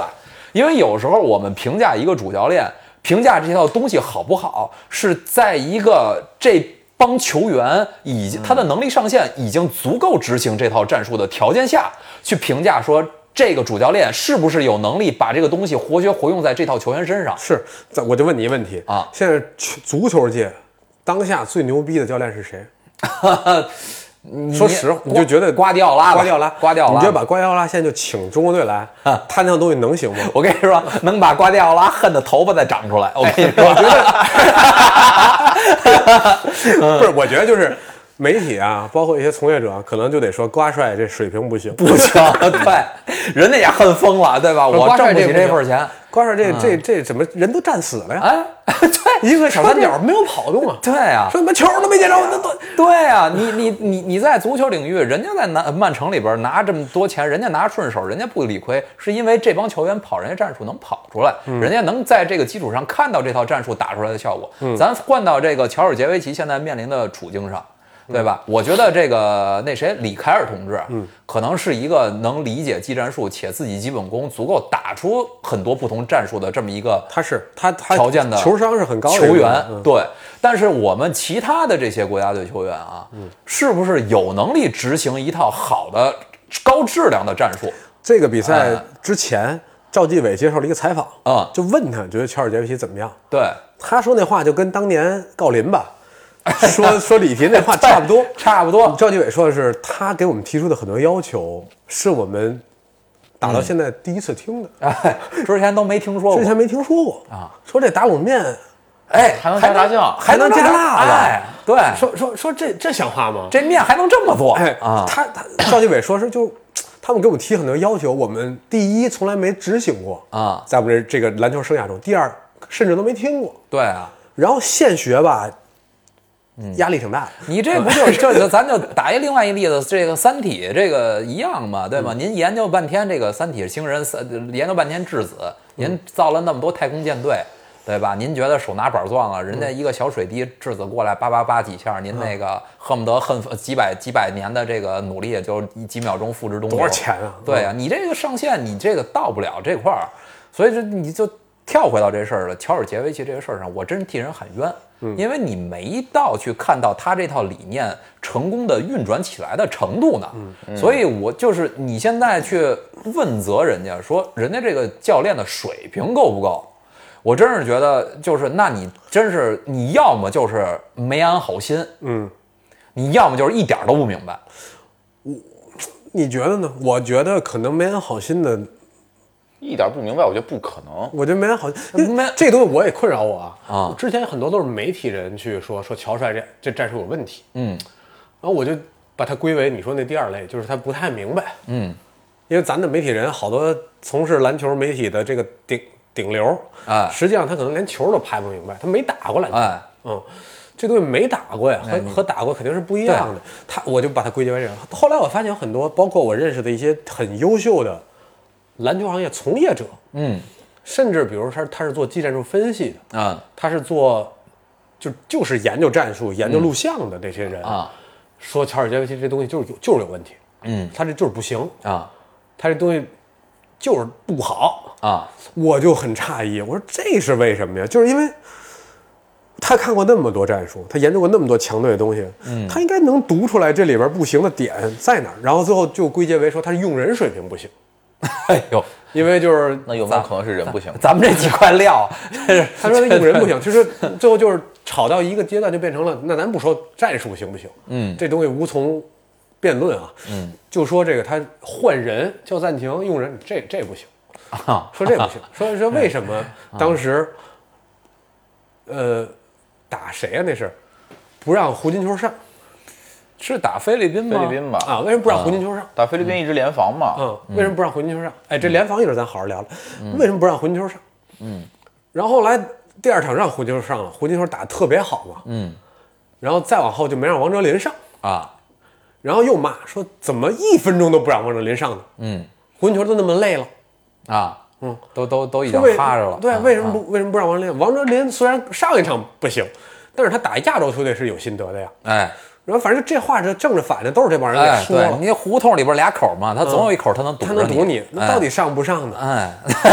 要不你来 就当时上的时 候，嗯我记得他上王哲林不上胡金秋的时候，我记得大家的反应是一定要上胡金秋。王哲林这种人最好就他怎么进的国家队的啊对吧？当时不是都是说他怎么进的国家队的？为什么一分钟就别让人家上？当时这么说的。哎然后第二场说，哦，真一分钟不让上啊， 真一分钟不让上啊！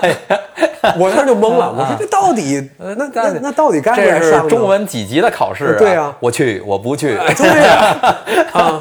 我能嗯对我能对去你们家吃饭呢？去你的吧，去你的吧然后 啊到底去这这是去是不去啊？ 对 啊这 对，咱们就咱们再定义一下主教练，嗯，就是就我还是想说，主教练不是魔术师，他没办法解决对，因为魔术师是洛杉矶湖人队对的那个约翰翰逊，哎，对我就 知道后来他妈真这么一句碎的呀，对，就是博博哥上期更过分，是吧嗯说我们家这是一苏式的建筑，说苏式园林吧，啊， 就就特别有名啊啊。啊，啊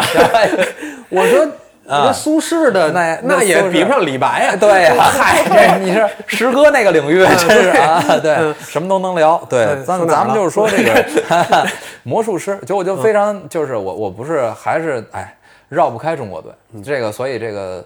我就说乔尔乔尔乔尔乔乔帅啊，嗯他怎么解决一个空位底角这个战术跑完之后三分扔不进去这事儿？嗯，他怎么解决？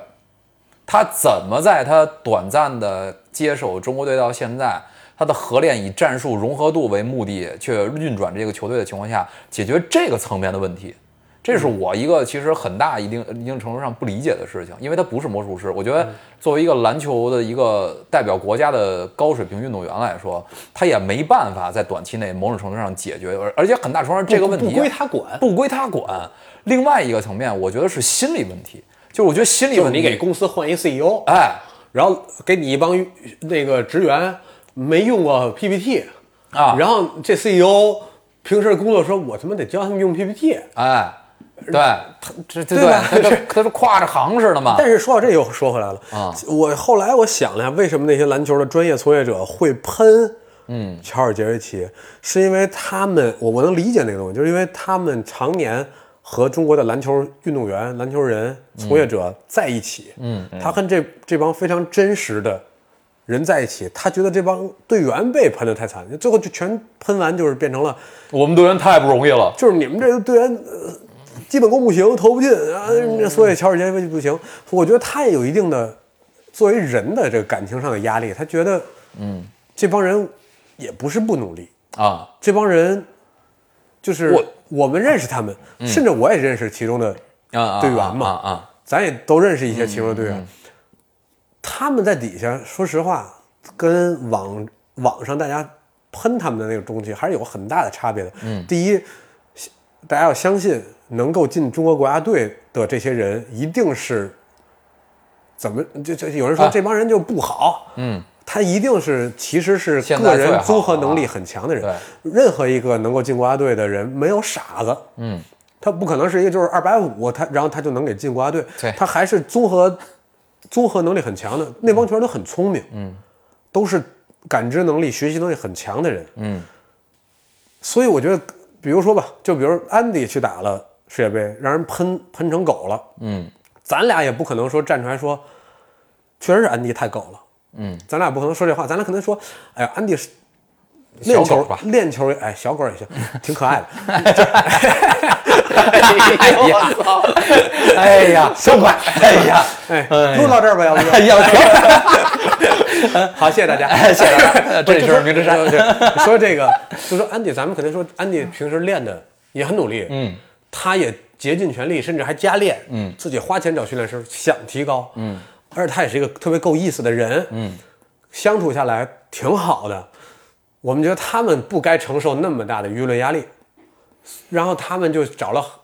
下意识的、无意识的，找了很多说你也不能都怪球员，球员咱们的球员虽然相对来说跟全球比差了点儿，没有那么差，他们没有打出他们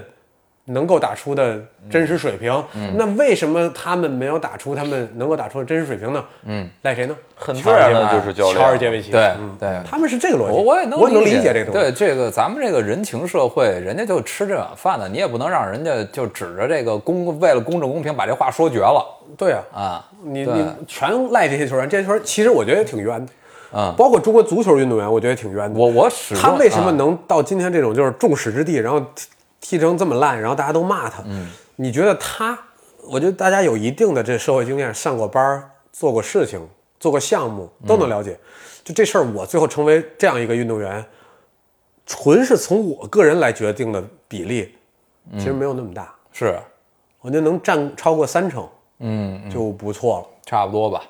还有很多很多因素导致你变成今天这个样子。对啊，嗯，对对，为什么那些很多外国的，你们足球就是，嗯，这中超请了那么多外援，刚来的时候第一赛季操牛逼的不行，踢仨赛季全都哎差点意思了。对，那也是这个糖衣炮弹这几年嗯是对啊耳濡目染的嗯，小肚子也起来了。 对，所以啊美国那东西带进来也不好使。哎呀，绕到绕回这儿啊，来了，对，你知道吗？所以我对嗯我我也觉得乔尔杰维奇冤。我举个例子，就刚你说那联防那事儿，说大家就诟病为什么波多黎各三分那么准，你要守联防菲律宾，菲律宾，啊？菲律宾，菲律宾为什么嗯菲律宾有克拉克森？嗯。对，三分那么准，你要守联防，大家都知道联防是一个限制突破，嗯，更有效，限制内线更有效。但是对现代篮球这么多优秀的射手，因为篮球现在发展到二零二三年的今天，投篮这件事儿，嗯，我觉得这这是值得说一下投篮这件事情。嗯，投篮这事儿已经不再是一个一个就是哎，这人有篮儿，这人没篮儿这样一个事儿了。都得有以前会是这样的，以前比如包括咱看 NBA，嗯，有队员是啊，这个队员不擅长投篮，但是他一个明星，这个人擅长投篮怎么样？现在的篮球发展到今天，没有人不擅长投篮。没有海耶斯了，现在没海耶斯没工作啊，对吧？ 就是发展到今天，咱们就别说 NBA，就是 NBA 了。你说那个欧洲那些队，从后卫到中锋，哪个人不都是全自动投篮啊？嗯，全自动投篮，我翻译一下，就是指的是，就感觉你感觉他投篮这件事儿呢，就这机会到这儿，嗯，他根本就不思考这件事儿。这件事儿就是你按一钮，你摁了就进。嗯，现在篮篮球发展到就是投篮已经不再是一个问题了，嗯，它应该是你必备的，就像你上篮儿一样的一个基本功，嗯，那种最基本基础功的东西，那种最基本，而且他不是说有人能投两分，有人能投三分。嗯以前还有说这人是一个中距离选手，不擅长三分。嗯，这个在九十年代 NBA 还很普遍，到今天没有人不擅长三分，而且隔着两步不能投，嗯这都属于投篮有有缺陷。对，但这这也挺困扰我的，我到今天都做不到隔着两步能自由投篮。其实还是一挺有难度的事儿啊嘛。但是你不觉得对他们来讲是对啊，看起来但是这么简单吗？对啊，就这球到那儿连犹豫都不犹豫，而且现在大家对一个合理的进攻的终结的这个选择，跟当年也发生了巨大的变化。嗯，以前是觉得必须绝对空位，有巨大的空间才是一个好球。现在你看那些，就是你刚才说的，以前欧洲队怎么可能投这种球呢？嗯，但是现在这种就是在节奏上的顶着人的离三分线两步的球，投了没进，教练连说话都不说话，教练都不会说干嘛呢？嗯，不会。自由度、高度自由度，他认为这球是一个 good shot，因为你在练习中无数次的命中这种球，嗯对，你投了没事儿。嗯，他觉得是一个 OK 的。嗯嗯，是我觉得现在就已经发展到这儿嗯了，对吧？我们我们当时那些球员没有那么差，嗯，但是他没有达到今天篮球的这个要求，是是是，所以他也自然打不了现在篮球嗯最先进的东西。对我嗯我还是好不不不不得不承认，他依然是我们我国现在最好的一批运动员，包括最好的足球嘛篮员足球也是这样，一样的就你可以骂他，但是他已经是这个这个温室体或这个温床能够孕育出来的最好的你这个温床又很好，我在想用什么呃词汇代替“体制”这个词，就是它是这个现在这个运行的这个体系里边已经产出的一些最好的结果，就是这现在这个样子。嗯，所以其实某某种程度上，我也他们能理挺挺挺被动的，对他们能他们能选吗？也不能选。对，所以就是刚才你要是说我是从纯足球的视角，我看这个看看咱们这个篮球，说现在这样，怎为什么？嗯但是呢，你要是从一个体育边缘的从业者来说，你有多少了解这个事儿的感觉来说啊，呃，肯定是有他们自己的无奈嗯和、和和自己一些不可控的东西。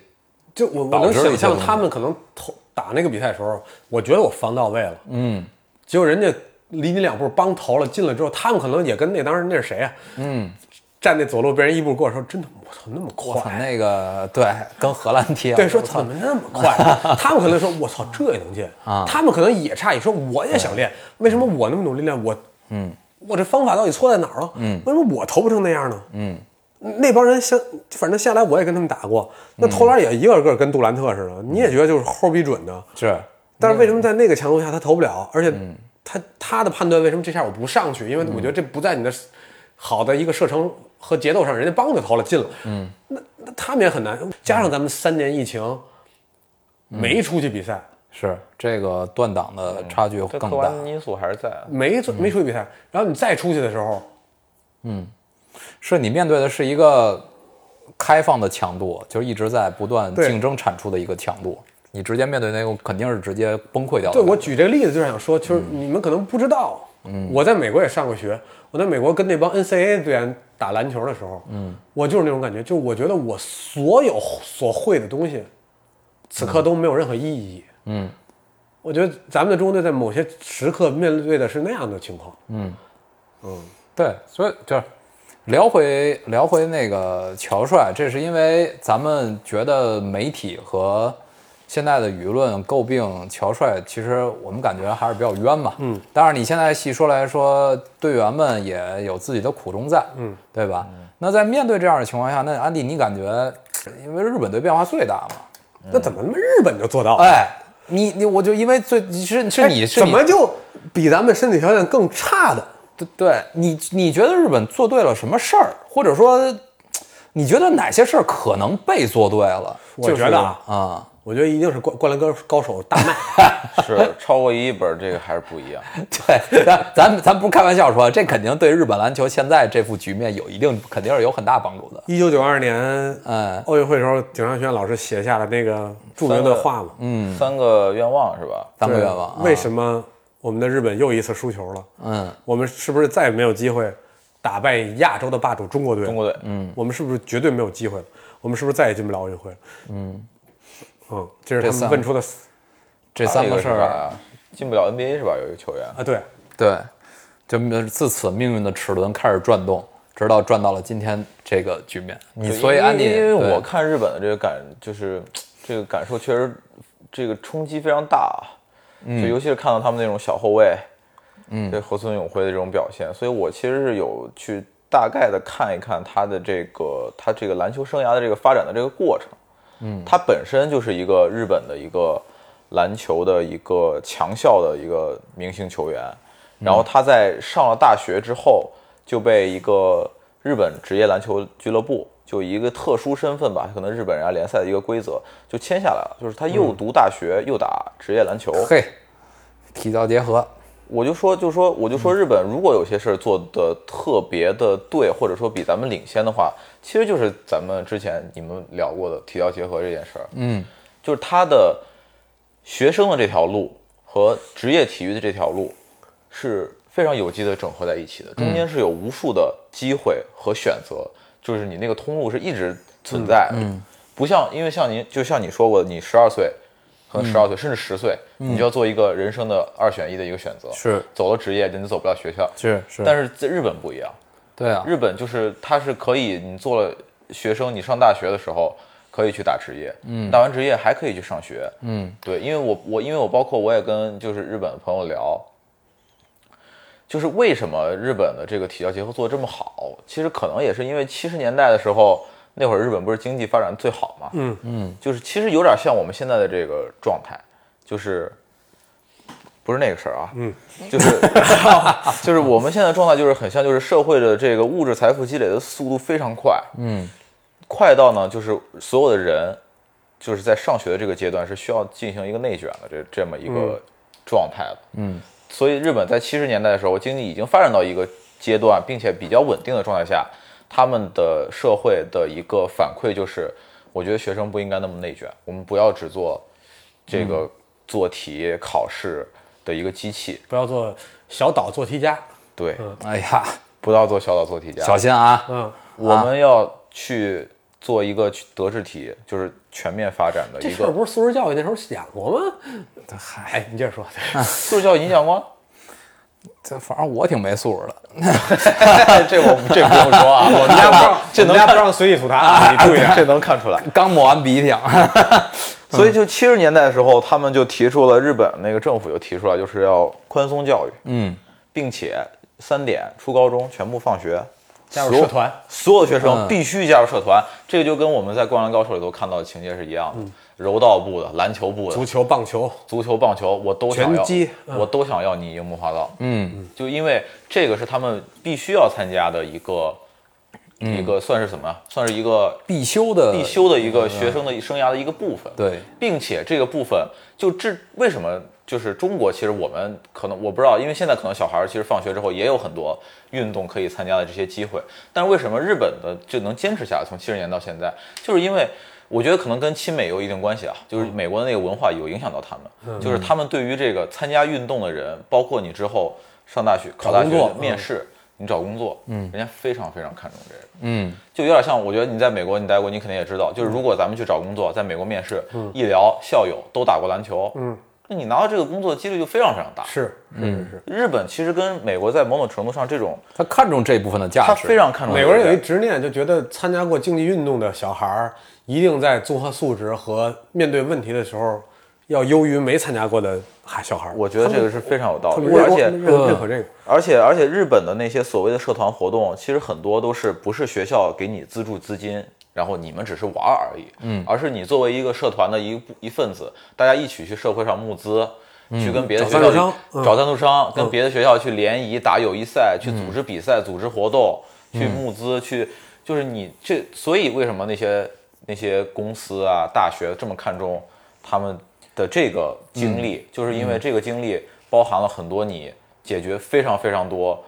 就是你普通学生解决不了的一个问题的问方题的法，能力，就是对你有这个经验，对所以这个他们非常看重。就如果我就你比如说在中国，就你这个小孩儿，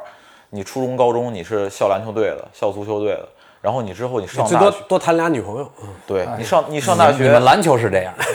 足球确 实是那你们我长们这这我们这都是矮萝卜， 我们这都他妈矮萝卜，我们这聊回去了，六串房，六阵风， 哎呀， 你继续，反正你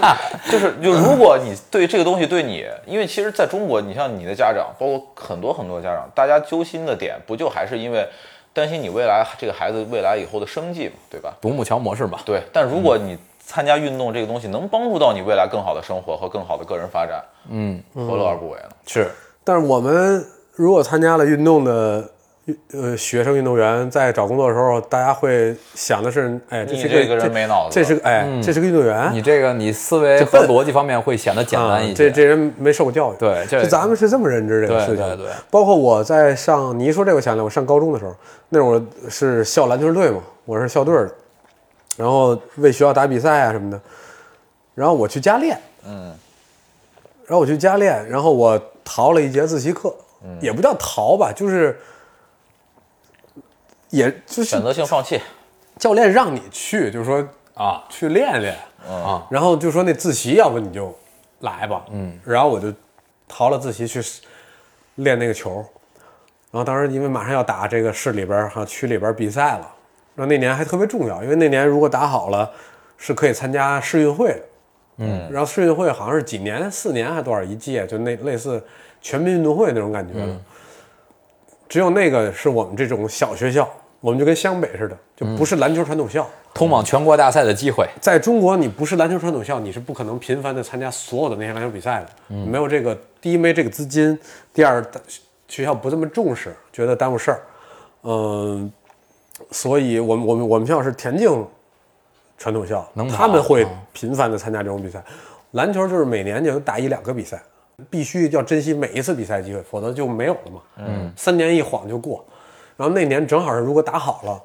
就能代表嗯区里边儿去参加全市世运会，嗯，然后那就是相当于不是一个纯篮球比赛，是一个综合性运动会的篮球比赛，那你就相当于我操，上学时候我打奥运会了，就是就是就在我们心里就是那种感觉。嗯是啊然后那我个级别的嗯我自然我就想去加练，我就说那行，我就那个逃了，就别逃了，其实就是跟班主任申请，嗯说我这自习我不上了，我要去练球，要比赛了。班主任没说啥，说你去吧。然后结果那天那自习呢，让我们数学老师给占了。啊，然后发现我一点名儿，不是点名儿，就是一看我不在，嗯，然后就嗯我也不知道。然后第二天上数学课的时候，下课就给我叫讲台边上了，说那意思你挺喜欢打篮球啊？我说，呃，是啊，老师。那是然后他说那个，昨天我的课都没上，嗯，课都不上就去打篮球去了。我说我不知道你占这课了，我说而且这不是备战吗？嗯，他说备战，说你已经高二了，马上就要高三了，说你备战，你你都不用说你打得进国家队儿，你进得了天津队儿吗？哎，我真这真是一万能 PUA 语句啊，嗯在学生时期，他说都都就我都不问你能不能打进国家队儿，你能进了天津队儿吗？嗯，我说进不了。他说进不了，你说你逃课去那个什么，有什么意义呢？你为什么不学数学呢？你数学又不 好。好就算 了吧，我的意思。我我我我当时也不知道哪根勺了一下，我当我当时也不是哪根筋搭错了啊。我说那我数学我也成不了华罗庚、陈景深啊。真，你这就属于抬杠了，你这就属于， 你这就属于找不痛快了，没有，啊你我当时这就是个就是真的在那在那个情绪上，他说你进了国家队，进了天津队嘛，嗯，如果进不了，那次你进不了，你就不应该干这事儿。他说你应该学数学，我当时真的是本能的下意识，我说那我也成不了华罗庚啊。老师愣了，啊，说疯了吧你？疯了你，我要是忘了你脑子这么 快，我特别想回他一句，我说你疯了吗？我上学有。 就就是安迪说那个，就是人家我咱们不被主流那个认可呀。嗯跟我说进不了天安队儿别打篮球了。我说我操，原来我打篮球的目标目标是进天安队儿啊！我操，那我学数学是不是要进中科院啊？嗯，你这这都挺操作都挺极限的， 我对操。啊，对你这就就所以就说人家跑队的这套套路啊，他有没有也帮助他们心理上变成一个更更强大的一个团队呢？因为你说的这套，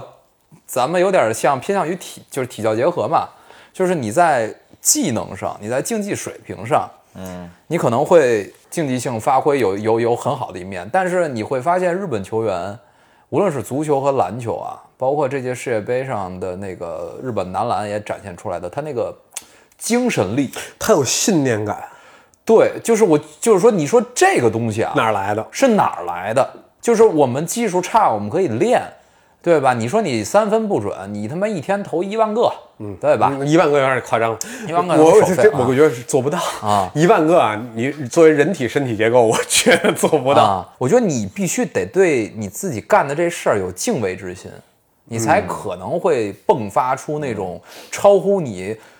水平上限的，在某些关键时刻咬住那个牙的那种韧性。但是你你就是能看到这届男篮世界杯里边，日本在打芬兰的时候，在打那个谁，呃，就是打这些看似打德国，打德国、打澳大利亚，对，也就输了个十十十十几分儿吧几分儿的情况下，嗯就是我就是我不管德国是不是全力打，就是因为他不全力打中国的那个情况，咱们也看到过，就是 就是就是他能做到这一点，他的那个精神力是绝对而且而是且我记得就是他打澳大利亚的时候，全程都是落后，嗯，一直是十几分的分差，嗯，呃，但是你观感上你不觉得是输十几分，嗯，你觉得两人非有来常有焦灼回，的。嗯虽然是十几分分，但是非常焦灼，而且有一度你感觉他那个反扑的那种韧性和那个趋势，让澳大利亚的那些球员有点紧张。对，当时两边咣咣对打，然后日本也进，澳大利亚也也进，打打打打，然后有一个球是澳大利亚投一篮儿，不是米尔斯就是谁投一篮儿，然后弹飞了，然后澳大利亚的那个这是一内线，然后在日本球员的围抢中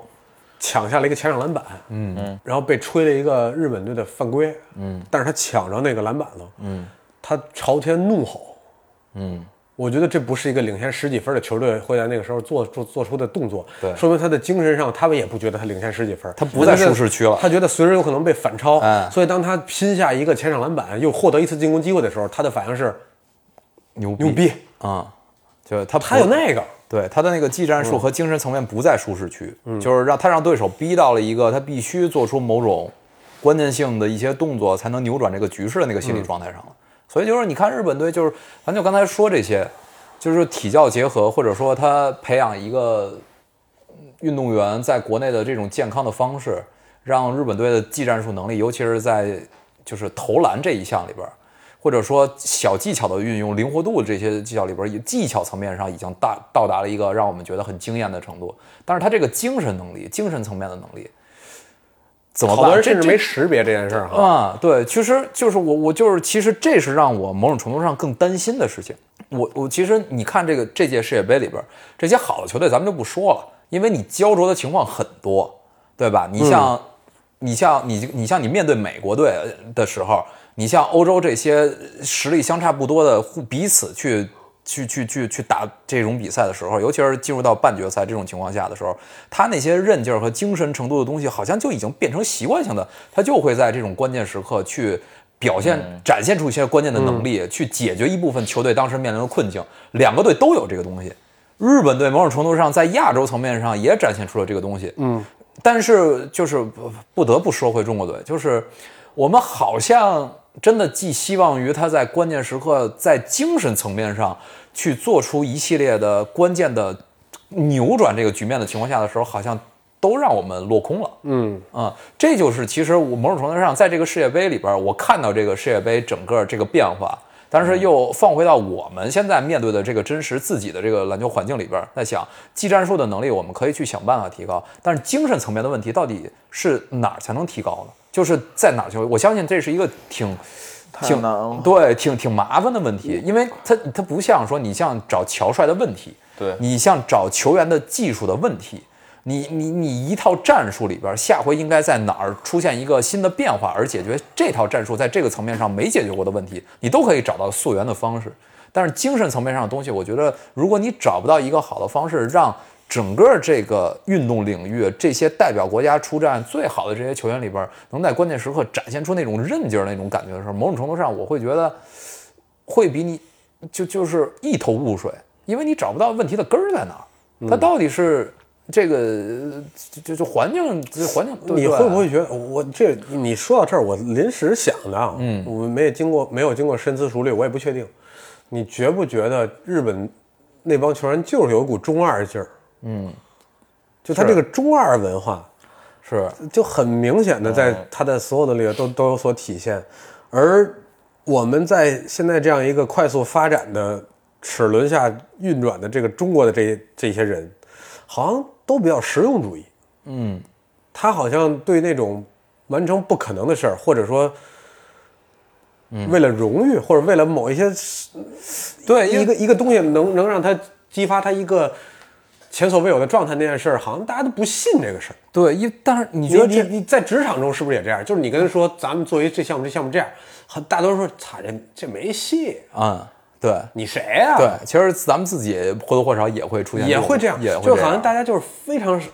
实用主义，非常对很现实，就是很现实的在想这个事儿，而人家就是，甚至我觉得日本，我记得那个男足，嗯，这个前一阵儿踢的这么好，嗯然后你问那个日本队主教练，你说日本队现在足球的发展目标是什么？嗯他毫不犹豫，你觉得就中国人绝对不敢这么说，他说说我就赢我得们世界冠军要，对，我们要夺得世界杯冠军我。们要夺得世界冠军。嗯，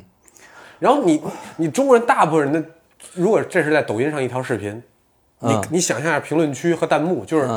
疯了，傻逼吗？有病吗？对，知不知道自己几斤几两重啊？有时候是不是咱们就太他妈知道自己几斤几两重了？我这啊我刚才你说到这儿，我临时想着他们就是充满信念感受，夺得世界冠军，嗯一鞠躬下去了。啊，然后感觉信念力那嗯种精神力全都就集中在这事儿上了。嗯，你你觉得现实角度，他们觉得这事儿很快能实现吗？或者说这事儿可能吗？你之前我觉得他们没看到那个曙光的时候，已经在说这件事儿了。对嗯让大家朝这个目标努力。现在你甚至觉得这件事儿不是不可能的。你就是因为森宝一说出这种话的时候，你发现你不觉得突兀了，对这才是最可怕的。嗯啊，但是到今天为止，篮球世界杯日本打成这样，它代表我们今天就定一个调子吧，日本队是不是亚洲之光？在这场篮球世界杯，是必须的。是它就是亚洲之光，它就是我觉得别管怎么着，它就是现在 the best team in Asia。嗯，然后他用他那种信念感也好。超强的基本功也好，我就不明白了。这基本功这事儿，就是足球他们也做到了，篮球他们也做到了，嗯，棒球现在也对啊，对吧？棒球现在也能赢美国，棒球不是一直世界冠军啊？啊，能赢美国，嗯，然后现在改变历史的人叫大谷翔平，哎，对吧？他相当于当年迈克乔丹，就这种感觉。然后你你说他是怎么冲破这个人种或者先天的条件？足球我还能理解，十一个人用一系列的体系弥补身高和体重的，这就是这个身体能力的不足，你还能想想办法。空间还在。篮球五个人，而且什么吃身高啊？嗯，他怎么做到？就是一米七二的，这叫什么？河村有永辉，嗯回，隔着两米一的马尔卡宁，毫不犹豫的投出那个球。要搁咱们，搁我，我就传了，对，对吧？他帮就投了。我记得 FIBA 还在那天做了一个投问卷，如果你是河村永辉，你一米七二，嗯，那不是面向中国球迷，那是面向面向全世界球迷。FIBA 国际篮联做了一个线上问卷，如果你是他，面对马尔卡宁，时时间只剩五秒，你拥里手里拥有球，你会做什么决定？然后他给了几个选项，全球的球迷选的是，我可能会寻我要回家。要一个挡拆或寻找 寻找一个传球的机会，但日本那个队员投出了那个球，嗯，然后进了，而且他对那个球进了没有任何意外，嗯，是，非常自信。呃对，就跟足球似的。现在我觉得足球从日本人的基本技术传、停、带带射，射，嗯就这几件事儿上，我觉得他可能是世界第一，嗯，或者说就是他是世界第一档的，因为这些东西不需要静态天分。他是世界第一档的。嗯，你看他在世界杯的比赛中，面对德国队、面对西班牙、面对所有那些队，嗯，那个谁，克罗地亚，嗯，面对这些队的时候，在他的停、传、射、控、移动，你觉得那个脚底下的细腻和那种精准程度，有一度我都觉得好像比对面要厉害。对，然后以前西班牙是以精密精细著称的这支球队，你觉得，我操，他俩就是拼细，嗯，但但西班牙不一定，不一定或者西班牙说行或者说是在一个水平去互相对切磋的水平下。然后篮球也是一样的，篮球他们在打这个比赛的时候，面对呃德国、澳大利亚、嗯、芬兰，包括之后的这个呃打了委内瑞拉，委内瑞拉，打了安哥拉是吧？对我记得对，在打的时候，你发现他们的所有的运动员的基本功，嗯，运球能力，嗯，动作的简洁和高效，呃，细节的清晰，嗯，掩护的质量，无球的移动，投篮嗯，传球，我们刚才一直没说传球，这跟日本日本男足是一个样子的，所有的就这是嗯些东西，你觉得传跑完全的。我觉得你觉得就是他，如果我们现在要在世界上找一个篮球基本功教科书，嗯，我不会找美国队。没有，哎，对什么意思？哎你啊，我不会让，我不会让美国队做这个队伍，因为美国队的嗯那个东西好多都不行，嗯是而他们来做这个教科书，我觉得不是找欧洲就找日本，甚至我现在有点想找日本，因为日本嗯把这东西研究的更细。对，就他们首先在玩这个游戏，把这个游戏最根本的技艺战术，所有这些东西，他拆解完之后，他做到了一个可以出书的水平。嗯，然后这书可以发往全世界。美国小孩，我觉得学这个可能比在 AAU 打、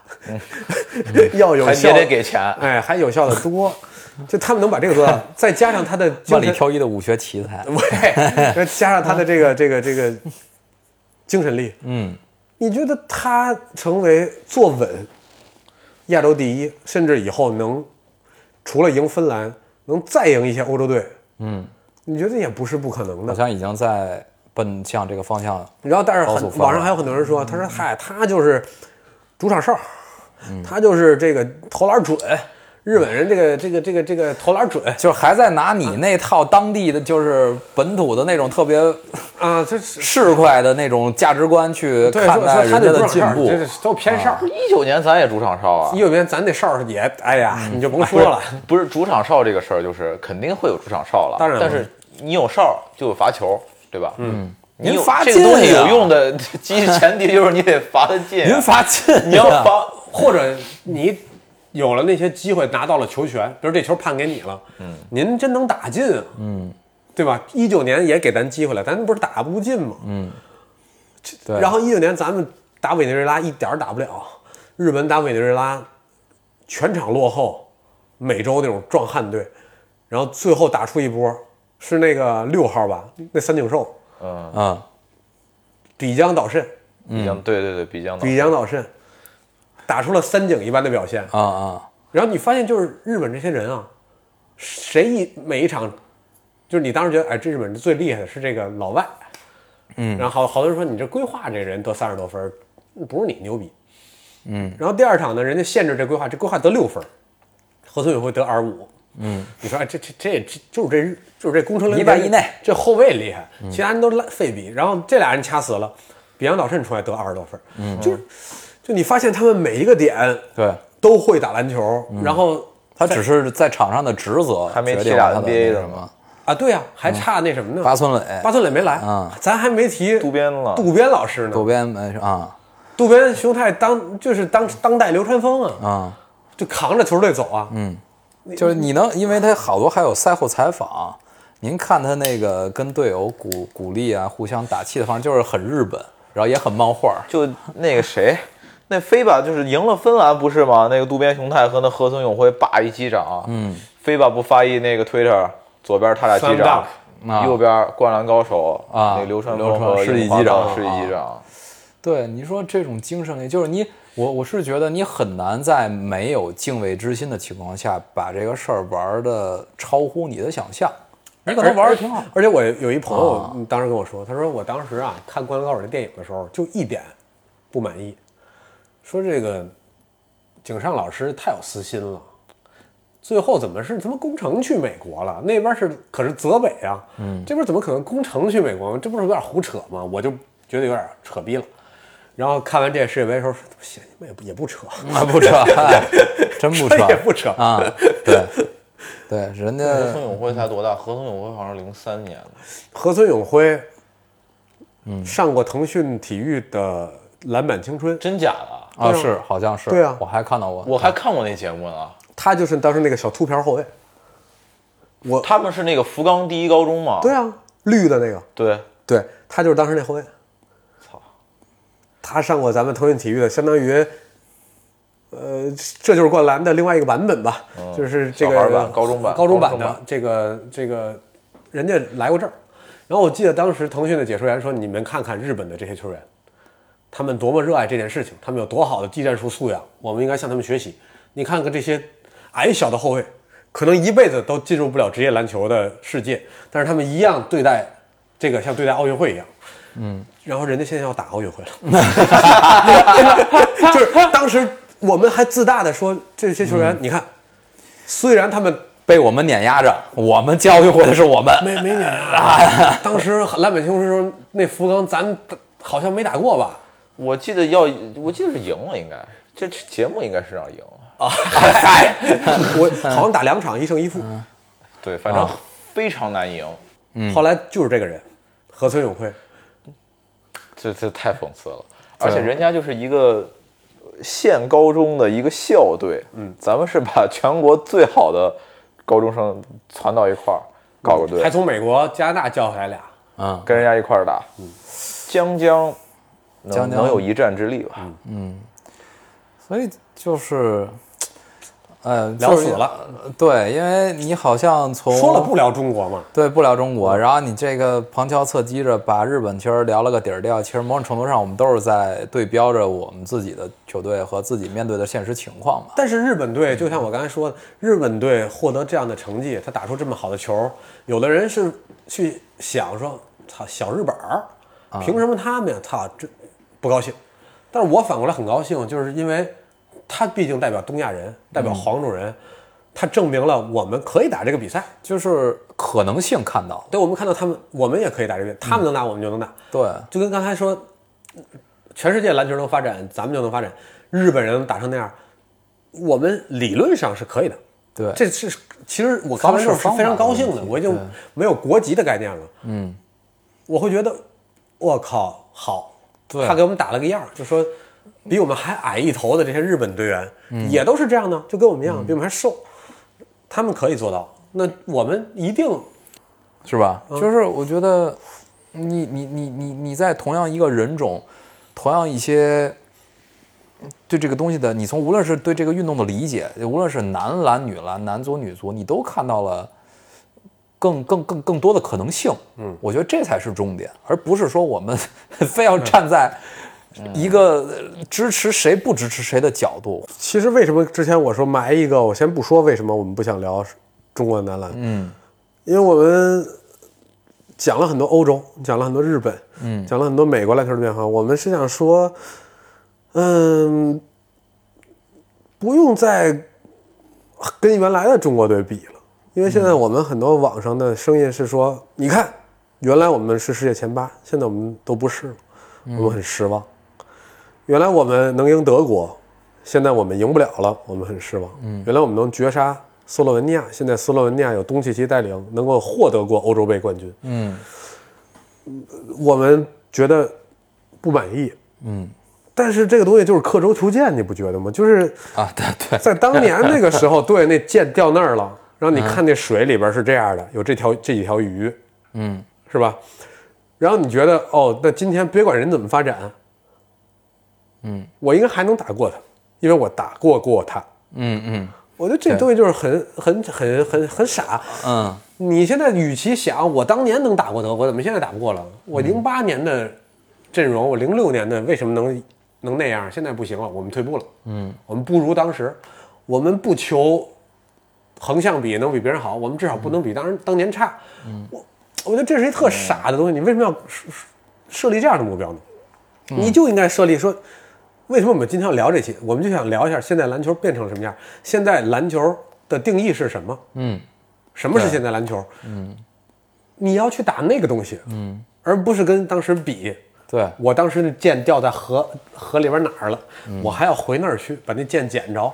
我觉得你如果出于这个心态，嗯，你就不在这个游戏里了，已经。对，那支德国，那支斯洛文尼亚跟现在完全没有关系。嗯，对现在你是在他妈洪水里边找那支箭，对，而且我当时你是一小河沟子，对对吧？对然后包括王仕鹏绝杀斯洛文尼亚的那一球，嗯，今天还剩那三秒，嗯，王仕鹏能够运过去把这球投出去吗？面对这支斯洛文尼亚，我觉得巅峰王仕鹏做不到。而且我觉得另外一个事儿，是不是我们也要考量？就是因为从我认知对中国男篮啊有认知，中国篮球有认知感觉以来啊，嗯，我感知到了刘玉栋，感知到了巴特尔，感知到了王治胡郅，感知到了胡卫东，感知到了嗯，就是呃，包括后来的你像到姚明，他可能是一个嗯这个位置的一个巅峰吧，包括刚刚退役的易建联，易建联。嗯，那我们其实就是我们一直在一个我不知道它是不是有规律的一个体系下运行，而产出这样一个好的运动员的这个体系下一直的运运转。今天今天突然发现这个这个东西运转不灵了，嗯，还是怎么样？但是你过去你无论是观众，呃，球中国球迷对中国篮球的认可，呃，认可。大大很大程度上都是基于这样的水平线上的球员，在顺应那个时代情况下，他他是一个高水平运动员的这么一个呃非常确定性的这么一个信息下，你你在评价中国篮球，他肯定是一个呃某种程度上到世界前八，或者说一个很好成绩或者亚洲第一。嗯，那突然有一天，就像我们今天面对这样一个情况，无论它是一个体系，呃，还是一个偶然，它最终的结果是没有再产出那样的球员了。嗯，那在现在这样一个情况下，我们到底是基于就像刚才说的，就是有点刻舟求剑吧。你过去的那些标准再来评判现在的这个篮球，我们现在面临的困境，去试图寻找解决方案，还是说我们就是完全抛离出之前的这些东西，需要重新把它推翻、推倒重来了？嗯，那种东西，因为。因为就是你现在回过头来看，我我我我我觉得，因为我看无忧无无忧那个、他说嘛，他说你现在来看，姚明就是给中国篮球的一个礼物，嗯就是他就是我我相信不单单是姚明，他好像也好像不光是说礼物，他就他就那个阴那个微博我记得很清楚，就是阴阳怪气嘛，说、那个就姚明就不该出现，对就不应该把就是中国人对于篮球这件事儿的这个对，你期就待不值该拔去得那么高 NBA，你就不该离开中国，你就应该在 CBA 打成一个挺好球员，你就退役掉就完了。因为你要是去了，大家就以为中国篮球就是那个水平，对那其实是你有那个水平。其实是你，对你是那个礼物，嗯，你是那个礼物。我相信不单单是姚明，就过去我刚才罗列了出来这些五号位的这么高水平球员，他们都是礼物，嗯，他们都很大程度上掩盖了一些问题。但当有一天这个礼物圣诞老人不再给你的时候，那你甚至都找不到说那芬兰有圣诞老人，人家嗯行了 吗？你这从芬兰找是吧？就大驯鹿，人家对吧？那你要是说，那你可能对于对于马尔坎宁这种球员来说，他对芬兰来说，他可能也是礼物。但是就是这个东西的随机性，我们必须接客观。但是我们现在面对的困难是和现实的情况就是，我们已经没有这样的礼物了。嗯，那在这个情况下，我们似乎也没有找到说从哪块儿是一个合理思考解决问题方法的这个方式，就是找就是病去如抽丝嘛。嗯你抽你抽这个丝就就就就就很慢，且你不知道抽的哪根丝黑丝儿是嗯黑黑丝儿，我自己感觉就是因为，我觉得像易建联前一阵儿退役了嘛，从易建联往前数，就是那些我们中国篮球那些曾经熠熠生生辉的那些前辈们，嗯那些顶点们，嗯，他们其实都是算是体工制。体工就是校，嗯，体校这个模式嗯下出来的这些球员吧，嗯嗯，青年队儿，对，对吧？专业队儿，嗯专业队出来，什么都不用干，也不用上学，然后可能国家队要打一个重要比赛，啊可能提前三四个月，就就一块儿就练，就就是这些人一块儿练。是他们整体的团队的这个配合度或者这些就是很高。但是就像你说的，我们怎么样把这个成才率和这个我们收到礼物的这个概率能够稳定，嗯，的保持在一个可以让我们在这个国际舞台上有竞争力的这这么这么样一个水平。嗯，那我觉得现在中国可能卡在了一个，OK，体校可能没有之前那么那么的稳定和盛行了。对，但是体教结合呢，我们明显这一步还没跨出去，是，嗯就我们现在卡在中间，就是很难受。反而更比以前那个生存空间更窄哎了一点。我觉得，啊为因为我自己的感觉就是，你要不然就是你，咱就纯体工队，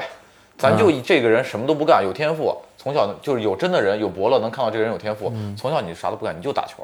对吧？我就我就养这么一百个人，然后这一百个人选出来十二个人去打国际大赛，那我觉得可能比现在这个情况可能 还好。哎，但是如但是如果要不然你就纯走体校结合，你把这个群整个国家的这个参与这项运动的基数拉大，嗯，但又延伸出很多社会性的问题。那当然就在这儿嘛，肯定有问题。嗯对所以就是你你那基数大了，你自然而然你的成成才率是稳定的嘛，对吧？对对但现在我觉得就是不左不右，嗯，就是你一会儿想往右边走一点儿，然后可能到国际大赛你又突然往左，然后突然使使劲儿，嗯，短期的发发力，对，就是你这个就是非常的一个矛盾的一有个两嗯步步。靠了，有那点到底就是到底咱要啥，对吧？就你要我觉啥得？想不是想的特别明白，嗯我觉得就国际大赛之后，可能就是有人想要又改革了有人想要那个体又教改革了嗯想让体育进校园，到大赛临前两个月。那那那，我觉得那东西可能对我、对我来说没什么太大用，因为我可能就干四年。我我我我哎建议 你这个再说就不能再具体了啊！呃我我我给你讲讲一个我我的感 受啊，就是我我们录这期是想给给大家勾绘一下现在篮球是什么样子的，但其实我们差了一部分，我们没说现在篮球，我们我们都说的是背后的东西，我们没说现在篮球现在是一个什么样的一个游戏，嗯，我们没说这个事儿。一会儿我们把这东西补完，说一下这个事儿。但是我先说一下中国人玩的篮球是一个什么游戏，嗯，这个东西咱们都知道。呃，我们不说职业队，我们也不说刚才那些所有队，我们就说中国喜欢打篮球的孩子们，嗯嗯，这些这些公园里，嗯，社会球场，嗯，所有的这些这些地方，大家打的这个篮球，对不起，咱们打的不是现代的篮球。我在美国待过，我也看过日本，我也问过日本那边，然后我也问过欧洲，人家就是打篮球嘛，别管我是初中生、高中生、公园大爷，还是就是比如说去打个咱们所谓的野球，去这个场边交交钱，让跟人接波什么的，人家是只要有十个人，一定是打全场。嗯，人家一定是打全场。嗯嗯，咱们是一进公园儿，哎，别打，别打全场了。嗯，打全场太累了。嗯，咱也不会，咱咱打半场。所以在中国，所有的篮球，只要你不是包场，有足够多的人情况下，你一定是打半场。嗯，所以咱们所谓的在调研里边说，咱们有一亿的篮球的受众，有多少万的这个这个篮球的参与者？嗯，对不起，那些不能算，因为你从来没打过篮球， 全场篮球，因为所有的篮球是基于五对五全场篮球规则下的一个比赛。嗯，对不起，我们所绝大多数的平时说，就是你问你你喜欢什么运动？我喜欢篮球，你打吗？我打球，我一周打三次。对不起，您没打过真正的篮球。嗯，您打的那个东西在世界上任何一个比赛里不存在。那你怎么期待这样一些所谓的参与者，最后出来的人会打那个五对五篮球呢？你没打过，你已经二十五了。嗯，但是在那边儿，只要开打，只要咱有十个人，就是打全场。嗯，咱这是十个人是吧？要不咱分三波吧？分三波，有一还得少两回。嗯，咱分三波打半场吧。嗯，就中国人特别擅长找一个特别省事儿的规则让大家参与能参与，但是他其实到绕开了这个篮球、这个运动的本质。嗯，咱们咱们只我觉得全世界，我我现在我就这么说，我我觉得我说的没错，但是我没做过没做过调研啊。嗯，只有中国默认的篮球，你去打规则是半场四打四。啊，就这个东西你，你跟任何一个国家打篮球人，你说我们打半场四打四，啊，我觉得大家都不懂，说嗯半场不是三打三吗？因为现在有三对三篮球，三对三篮球是半场的。咱们为什么打四打四呢？他们说因为五打五太麻烦，得来回这个不不擅长，跑战术，哎，得不擅长，三打三太累，咱打一四打四，这是不是咱中庸之道，啊对吧？咱、 咱咱老能找这个，这样大家都能玩啊。嗯，然后咱就不管有这场上积攒了多少人，咱们永远不会说，哎，咱人够了，咱打一全场吧。不，就是打半场四打四。嗯，而半场四打四这件事儿，对你打好篮球的意义，实际上基本没有。尤其是从技战术层面，你会打半场四打四，跟你会打篮球完全是他妈的没关系的。嗯，差那不多吧我们怎么可能那什么呢？而且我们打的是，呃，进攻方进完之后接着发。嗯所以我只要我手感好，我能进攻，我就不用考虑防守的事儿。嗯，我就多进攻。但是所有的外边打的是换发制，嗯，也符合篮球的那个一攻一防，你必须要考虑攻和防。嗯，所以现在很多的我们，你问说你球龄多少年啊？他说我球龄十年，我打了十年篮球，但是他没打过全场五打五的比赛。然后你会发现，他只会中投，嗯，突破上篮儿，他对挡拆、无球移动、传球、防守，一无所知。嗯，那你你这样的一个篮球文化和环境，怎么可能培养出能够去干那件事儿的人呢？就说白了，篮球五个人上场吧，嗯，球就一个，对吧？嗯，你进攻的时候是不是只有一个人手里有球，四个人打无球？嗯但是我们的这个半场四打四就是谁拿球谁干，嗯传两下谁干。然后我们所有人考虑都是有球情况下我怎么打这个球，没有人考虑无球情况下我该干什么。啊，所以呢，当你真正打五打五比赛的时候，你无所适从。嗯，啊你无所适从，以及我们从来没有考虑过，你们就问这帮人，我我观察过这件事儿，就这帮打了十年球的人，能够把球用最基本的动作舒服的传给队友，让队友能投篮儿，就这件事儿，我就就所有的中国这些篮球爱好者里，过半数的人做不到。他连传球这项基本技能不会，他是能把球扔过去，那就、就是把球撇给你。嗯，但那个是不是就跟你足球这件事更重要？因为它是传到你脚下，这是不是一个好的路线？是不是一个好的球速？是不是一个好的旋转？这球过来的状态是不是我能够让我更好的停好做下一个动作？嗯，这篮球传到我手里，软不拉几也不转。嗯，到你手里啊，还调整一下，你得调整一下，然后嗯你啥都没了。因为现在篮球一会儿要说，真正篮球是什么？转瞬即逝的机会。嗯，你那下拿完做不了动作就没了。嗯，但是我们从来没考虑过这件事儿，所以有时候你拿完球，你不愿意跟人打配合，是因为你他妈接球都不舒服，在你腰上，嗯，然后还还还在你我得顿一下还在你外侧，所以在他那个行进路线上，他就需要打破所有节奏，重新组织这他嗯的所有动作。对节奏很重要那下就没了。嗯，咱们的爱好者们从来不考虑这个问题，而以及他们连正正规的胸前传球都做不好。嗯，那个球第一不转，第二转也他妈稀稀奇古怪，就跟你就就真是接了一砖头。接了一电梯球，哎，你接你哎，真的是，然后你搁手里都弹，嗯，就就就抓不着没了，就那种，你感觉抓一气球，它是这种感觉，嗯，然后防守就更更夸张了，大家从来没有学习过防守应该怎么防守，大家只是想的是我一防一怎么防，嗯，但是篮球绝对不是关于一防一的事情，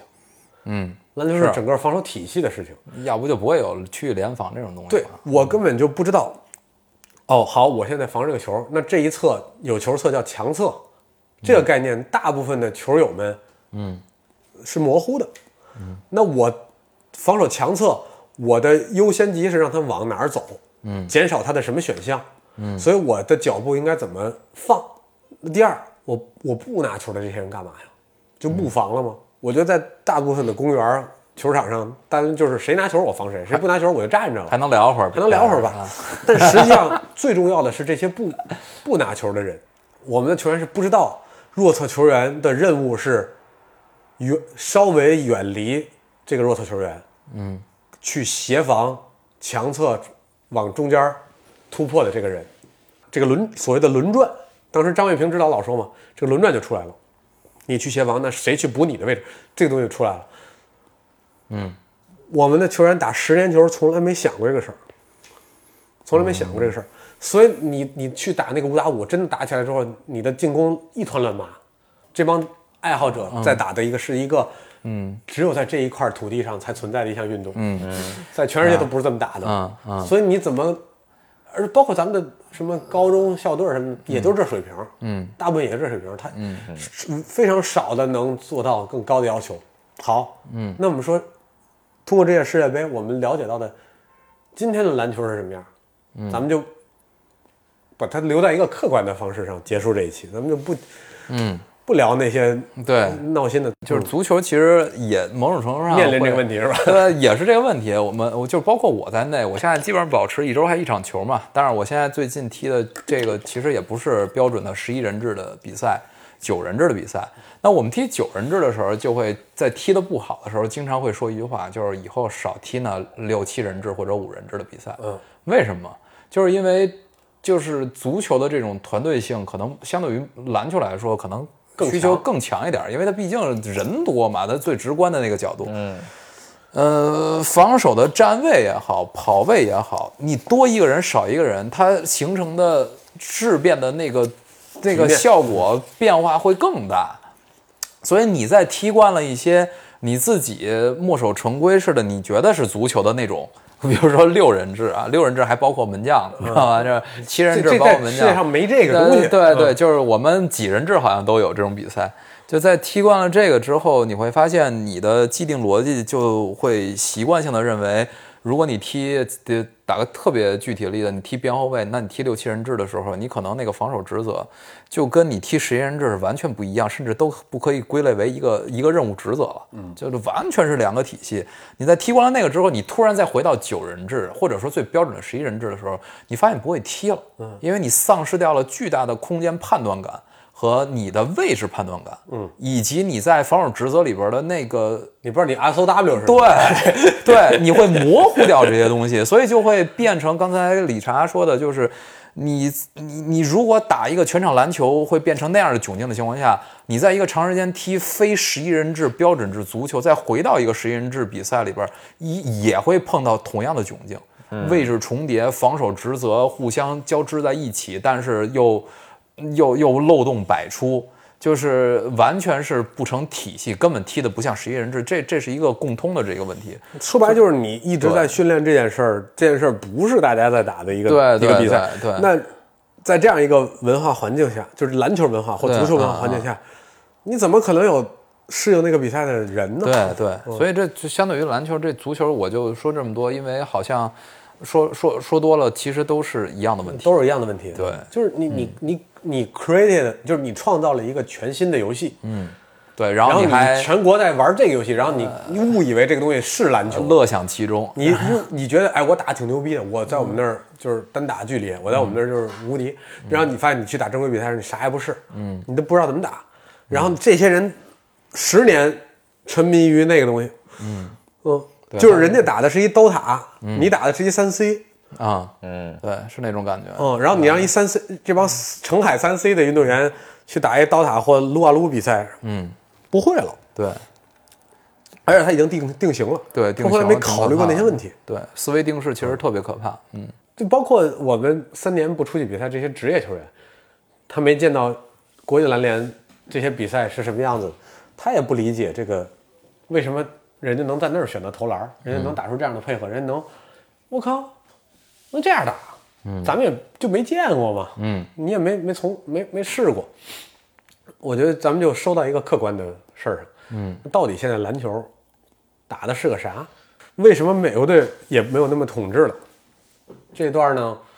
我觉得就留在这儿。嗯，咱们可以验证一下，到有一天如果中国篮球像咱们说的能好，嗯，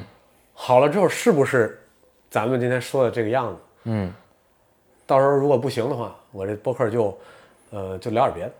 哎呀， 也也不是什么壮士割腕的决 断嗯也有别的出路。哎，就聊点别的，对咱就聊聊什么别的，那那那艺术啊、娱乐啥的，文无第一，武无第二嘛。 哎呦，到您这儿也不分家，啊嗯，咱就说现在篮球打的是啥？我觉得越来越趋向于现在的足球。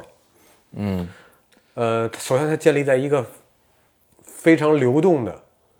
有空间和结构的体系上的一个进攻的套路。嗯，你你你看这个，安迪应该有感觉，就这些欧洲的球员，嗯，不是没有个人能力。嗯，之前我们有一个误区，好像他们就是体系的小螺丝钉，嗯，不像美国人能做那么那样的动作，能有那么强的个人能力。但你你也看到了现在施罗德，包括你看到了拉脱维亚的五十五号，嗯，扎加斯，扎这加也斯是一个 NBA 的落选秀，是吧？落选秀啊啊，他的那个个人技战术，这个这个个人技术能力，嗯，我觉得甚至强于绝大多数这支美国队里的队员，嗯，他对球的运运用控运，嗯，支配，然后做技术的合理程度。但是整个世界篮球跟美国篮球的区别在于，世界篮球现在是把所有这些个人能力融进那个体系体里，系里边，对，就是我每一下这些动作不会打断我这个体系运转的节奏，嗯，不会形成那个美式球员所谓的假美式球员的那种状况，不会耗掉队友的那个节奏，他会在这个体系运转里，有点像这个偷偷 t 宝那种感觉，就是我在这里边我也能穿插做梅西的事情，嗯，做伊涅斯塔的事，但是这东西都不破坏这个体系，然后还能让这球运转起来，嗯，这个是现在篮球进攻的最大的体系，而现在篮球防守大家有一个误区，以前我们老觉得这个 NBA 打盯人，欧洲打联防，老有这个说法。对，这个我就我很纳闷儿，大家看不看比赛？在零六以后，联防只是一个战术性的防守策略，偶尔会防那么一两个回合，但是整个全世界，不管是 NBA 还是还是欧洲，篮球的主流防守就是人盯人，嗯，而且是有点像现在足球的那种高压迫的那种，嗯，高位逼抢式的防守，就是对，就是在你你方的那个发球区就开始了，对，一压或力者说就你上了嗯只要一过半场，我这防守就上去了。嗯，可不是你到三分线我才防你。嗯，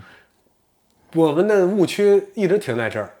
欧洲人守联防，欧洲人现在不守联防，好不好？欧洲人现在就是守盯人，而且守的是高压迫盯人，从过半场就开始发动挡拆，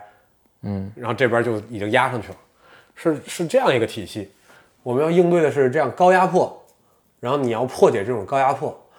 那就要求欧洲球员也具备非常好的 handle，就是这个处理球的运、运控能力。那之前我们那个所谓的那些刻板印象就不存在了。嗯。然后再有一点就是无限的投射能力。嗯嗯就跟谁就跟足球现在谁必须都得摸一脚就能抡一脚似的。对以前不是吧？以前对，以前这少有说这人有一脚远射，对对吧？咱这解说老师，这人有一脚远射，对现在谁没有呢？对射门能力，大家都有远投能力，嗯以及大家都有处理球、对做决策的能力。嗯，以前是大个儿不做决策，大个儿就是拿球给后卫，后卫做决策，嗯，然后前锋得分儿突破，大个儿抢篮板，那个在里边被打。现在不是，现在是每一个位置都要做决策，都要去处理这个球的嗯下一步发展。嗯，就核心分散化，每个人都是核心。嗯那这套体系是什么呢？非常像那个瓜迪奥拉的这套体系。嗯，局部多打少，对，啊形成形成就是通过球在强侧和弱侧的转移，他去拉扯你，让你的那个防线出现空出现破绽，对然后让你的防守队员永远处于一个不舒服的位置。对破坏你防守的弹性。嗯，对，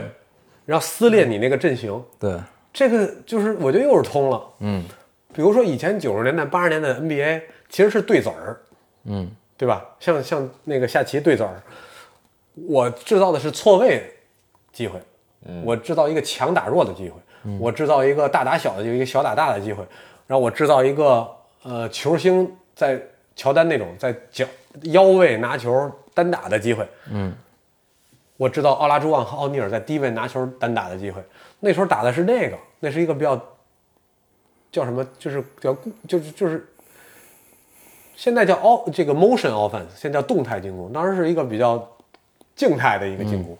现在篮球打动态进攻，就是我一定要形成强到弱的转转移之后，我的这个弱侧刚接到球的球员，在身位或者位置上，嗯，相较你现在的这个防守队员站位有一步的优势，嗯然后我就可以直线突破撕裂你的防线，然后当你出现协防的时候，另外一侧又又变成了下一个弱侧，嗯，然后它就会有更好的空位。如果还没有，就把刚才那个再重复一遍，嗯，然后再直到它啊撕裂这个防守，直到你的防守完全被撕裂，嗯，然后这个是现在篮球的一个东西，就是我永远不可能让你的防守出现一防一的情况，永远是。哎呦，我这到不了位，我差一点儿，我得补两步才能到你那个才传到那个位置。然后你欺负的就是这两步的一个空间差。嗯，对，那这也是为什么今天的美国队不能那么好的用身体像当年那样一防一把对方压制，因为他们制造了巨多的你在身位上的劣势。嗯随着这些欧洲球员的身体素质的提升，美国那些人的像韦德那种能碾压你、科比能碾压你那种防守没有了之后，在大家相对来说更接近的身体素质下，我还欺负你身位的劣势，就我们就看到了今天美国篮球的那个狼狈，就你发现哎怎么又被过了，嗯，怎么又被欧洲人过了，嗯，说哎怎么一步就过了，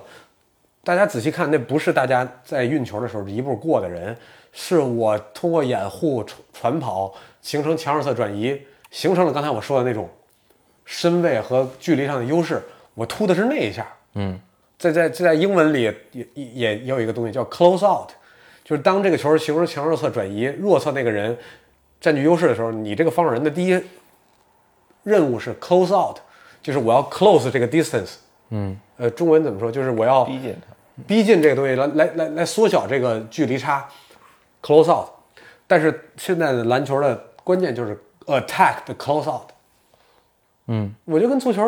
差不多吧。差不多。嗯，对，现在足球核心的宗旨其实跟刚才说的一样，就是我破坏你防守的弹性，嗯，然后我不再寻求某一种既定方式在短时间内就达到既定效果的这样的东西。他在一套战术里边儿，他的耐心变变变变好了，嗯变长了。对，我觉得也就是因为篮球二十四秒，要没有对欧洲队能打他妈打半天。对，，我觉得直到看到那个，我觉得我觉得其实都是，真是趋于同化的一种发展方向和思路。然后因为足球这个东西就没有在有二十四秒限制的时候，它可能就是你在你在不看这个战术本身的情况下，你会觉得它会不会没以前的那么好看？嗯这是是一个表象的一个客观存在的事实。但如果你了解战术层面的角度来说，你再看它，它其实你从耐心的角度来这看是一它，个它新的乐趣啊。对，它是在就像老鹰捉小鸡一样，嗯啊，就是你也你那无聊也有趣也无聊也有趣，就是它就说白了，就是你刚才说的那两步的空间差，那就是老鹰捉小鸡，就是我晃到你你那个鸡妈妈的防守身位嗯失掉了那两步，我找到那个扩站，然后我去抓你后边的鸡。那其实放到足球嗯但这块儿是是足一球样的就是用足球的移动，对其实跟篮球一样，创造那个空间差。对对，其实就是还是回到那个话题，足篮球其实都打的是无球，打的是空嗯间。但是现代足球和现代篮球，它用一些呃更具压迫感和侵略性的，但是反而更有耐心的，就就是这种这种这种策略和防守思路去模拟，然后磨出到一个。一个一个，你你似乎觉实在得不补应不上的对嗯你在你似乎觉得这个鸿沟，我真的在那时刻是你自己补不上嗯补不上那个能力上限问题，其实不是，是它撕扯你整个体系，最终达到的效果。然后看到了那一瞬间的缝隙，然后去寻求突破口，而且这个突破口并不是一个一个直接导致结果的突破口，它是在局部撕扯突破口，进入到下一阶段，再撕扯突破口，再进入到下一阶段。但是回到足篮球的这个发展趋势上来说，这个理念和思路都是一致空的间，空间性。我更我更我更尊重和敬畏空间，嗯，而去弱化到本身这个人的能力上限去突破的一些其他的可能性。其实这是反衬到一个这个团体运动最终的一个集大成的一个发展思路的一个嗯返祖返返祖归宗式的一个方向吧。对，就是回到了大家趋同，对嗯对然后找到了一个最高效的方法，对最科对对学的方法，，嗯对，但是对，但是那你像曼城的体系里边，如果你有一个哈兰德那样的一个人，那就他形成了一个对巨对大的优势。他也他也不过度使用哈兰德，但是哈兰德自己，你说他自己有没有能力去背身拿球、转身，然后去带跑对方至少两名后卫，完成一个挺好的？他的静态天分和他对这项运动的思考和他现在表现出来的成就，他都能做到。嗯，但是其实，在瓜迪奥拉在曼城这套体系里边，他不是这么用哈兰德的，嗯他可能只用了哈兰德他上限能力的百分之六十到七十。但是这六十到七十能让他这整个运行体系里边出现更多的可能性，而从不破坏到体，他可能用到八十到九十的时候，它会影响他的这个体系。嗯但是六十到七十的时候，他这套体系会跑得更好。然后因为哈兰德的增加，又增加了他的空间自由度和创造性，以及更多的战术延展到周边其他可能性的这个更多的可能，所以这个东西就变成了一个曼城现在作为一个足球这项运动里边儿，我觉得嗯领军人领军人的这么一个现象的背后的逻辑就是，其实就是这样。这反衬到篮球，其实也是嗯一样的。对，然后欧洲人把这个东西发挥到了极致，嗯， NBA 反倒在这件事上形成了另外一个模式的 NBA 四打四，嗯，引号，嗯，就它形成了它的一个游戏规则，嗯，它反倒到这儿不适应了，嗯，NBA 由于短视频的出现，由于肖华想推动这个比赛的观赏性，把它变成了一个 ISO game，嗯，球星对球星，变成了一个球星对球星的 ISO game，嗯，然后让大家打的是一个非常简单的，呃，一个东西，然后这个进入小球时代，对吧？然后这个小球时代其实也没错，没错，也没更高错，效了嘛。但是它这个小球在 NBA 发展成了一个区别于世界的小球，对 NBA 小球就尤尤其是库里啊、利拉德这样球员出现以后，也是四打四嘛，啊对吧？嗯就剩下四个人跟四个人玩，嗯跑来跑去的。然后那个库里对着后卫邦邦嗯运，叭一个后撤步超远三分。嗯我就就就插一句，我就是当刚才理查说的那个，就是篮球四 v 四，因为我就是我离东单体育场，我有机会经常的在那附近游弋嘛。嗯我有时候在东单足球场踢完球、踢完野场的时候，我会我会在东单篮球场看看看会儿啊，嗯看会儿。然挨后揍我对我有一次就看的那个，我走的时候，那就看的应该是一个四打四的一个局面那，肯定是打四，四打四的一那全是个一4打4个一个一个情况，半场四打四嘛。然后就是刚才大家说的这个，就是一个人在持球，用浑身解数寻找一个突破口来让自己解决问题，然后其他四个人、其他八个人站，其他其其他那个你这六个数学人，不错哎呀，其他六个人跟那儿站着，你知道吗？然后他六个人跟那儿站着，然后有一个人其实是也在跑动，在寻求空间、寻求接球，尤其是在内线三秒区附近。然后他就一直没传，直到那个球打铁出界或者然后换发嘛。嗯，然后我就在旁边念叨一句，我说怎么他妈不传球啊？嗯， 然后可能声儿有点大，然后让让那个刚才单单打听一听着了对一听见了，然后回头回头跟我来了一句，说这儿他妈东单，这儿他妈接球， 然后给我来这么一句，哎呀，完了。这个然后我说牛逼牛逼牛逼，大哥，那不跟不嗯跟今天下午咱们打那球不 一样吗对？对对对，我说不别别别，咱别较劲， 对你牛逼，你打吧。反正对啊，我是觉得那个，就像你刚才说的，就是现在球员确实就是三分远投的能力，大家都有这个水平，而且都是一个就是所有人都拥有的一个能力啊，嗯，是一标配，是一标配。嗯，欧洲你球员就跟五险一金似的，你他妈上班就得有，嘿，有的是四哎也选不一的定，反正就是， 反正就是，我觉得欧洲球员有这个东西了以后，再加上他们的那个体系，嗯，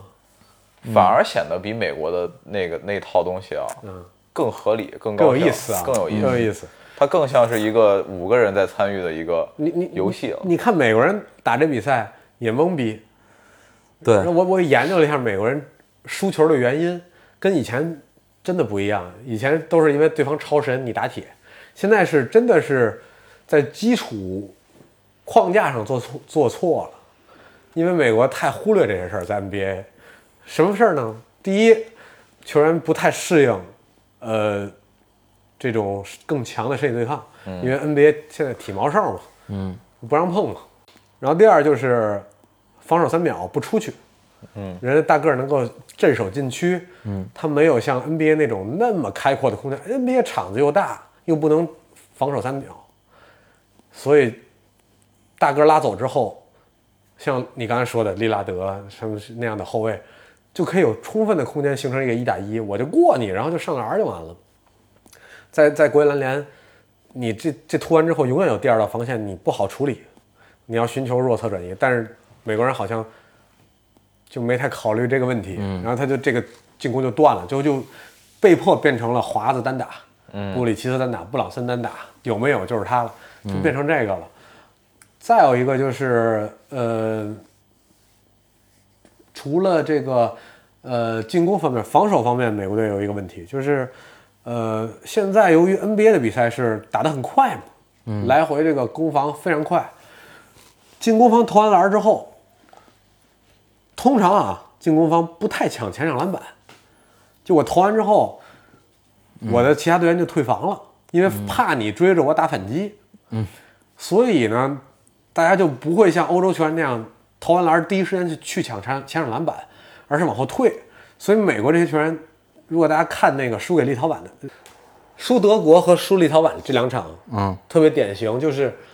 当德国队和立陶宛投完篮之后，嗯，美国队的球员不卡板儿，嗯，他下意识觉得没人抢前篮板，我就接完板儿我就推快攻了。就在这时候，德国和这个立陶宛球员，哎，一抓空进去把前篮板儿抢抢了，所以他们输了大量的二次进攻，嗯，输了大量的二次进攻，嗯，这也是美国输球的一个巨大原因，就是赤木刚宪老师说了嘛，谁能控制篮板球，谁就会赢得比赛。哎，结果他们在篮板球这件事上输了个底儿掉，而且输掉的是对方的前场板，这就是 NBA 现在的一个窘境，两场都没反应过来，这也挺神的。那底下一然后网网那个网友什么就喷了，科尔不行，嗯，科尔这战术不行。然后我估计是可能菲尔杰克逊啊、波波维奇啊什么都不太行，都不太行，搁中国都不太行，瓜迪奥拉来了也不行，都不太行。瓜迪奥拉可能是真不行。哎 呀，反正就说这么多，嗯，其实就是还是想聊篮球这事儿，并不是想对，说别咱们的，咱们这也是，这这这也我真是想聊篮球，因为我确实是觉得绕这不是一开个啊很有意思的游戏，一个 game 嘛，嗯嗯，你们就把这个五个人在场上把球放进框这件事儿玩好了，很开心，还是希你望开心完之后成绩也不会差，对，你现在都玩不明白这个最近现在篮球是什么，那你能怎么着呢？那那我们就只能祝福中国篮球跟中国足球一样，一样啊。都、啊都那不听我敢说一样吧都就都会 好嘛。行，都会好。然后咱们就呃奉劝各位篮球、足球爱好者，尤其是篮球爱好者啊，足球事儿我就不管了，哎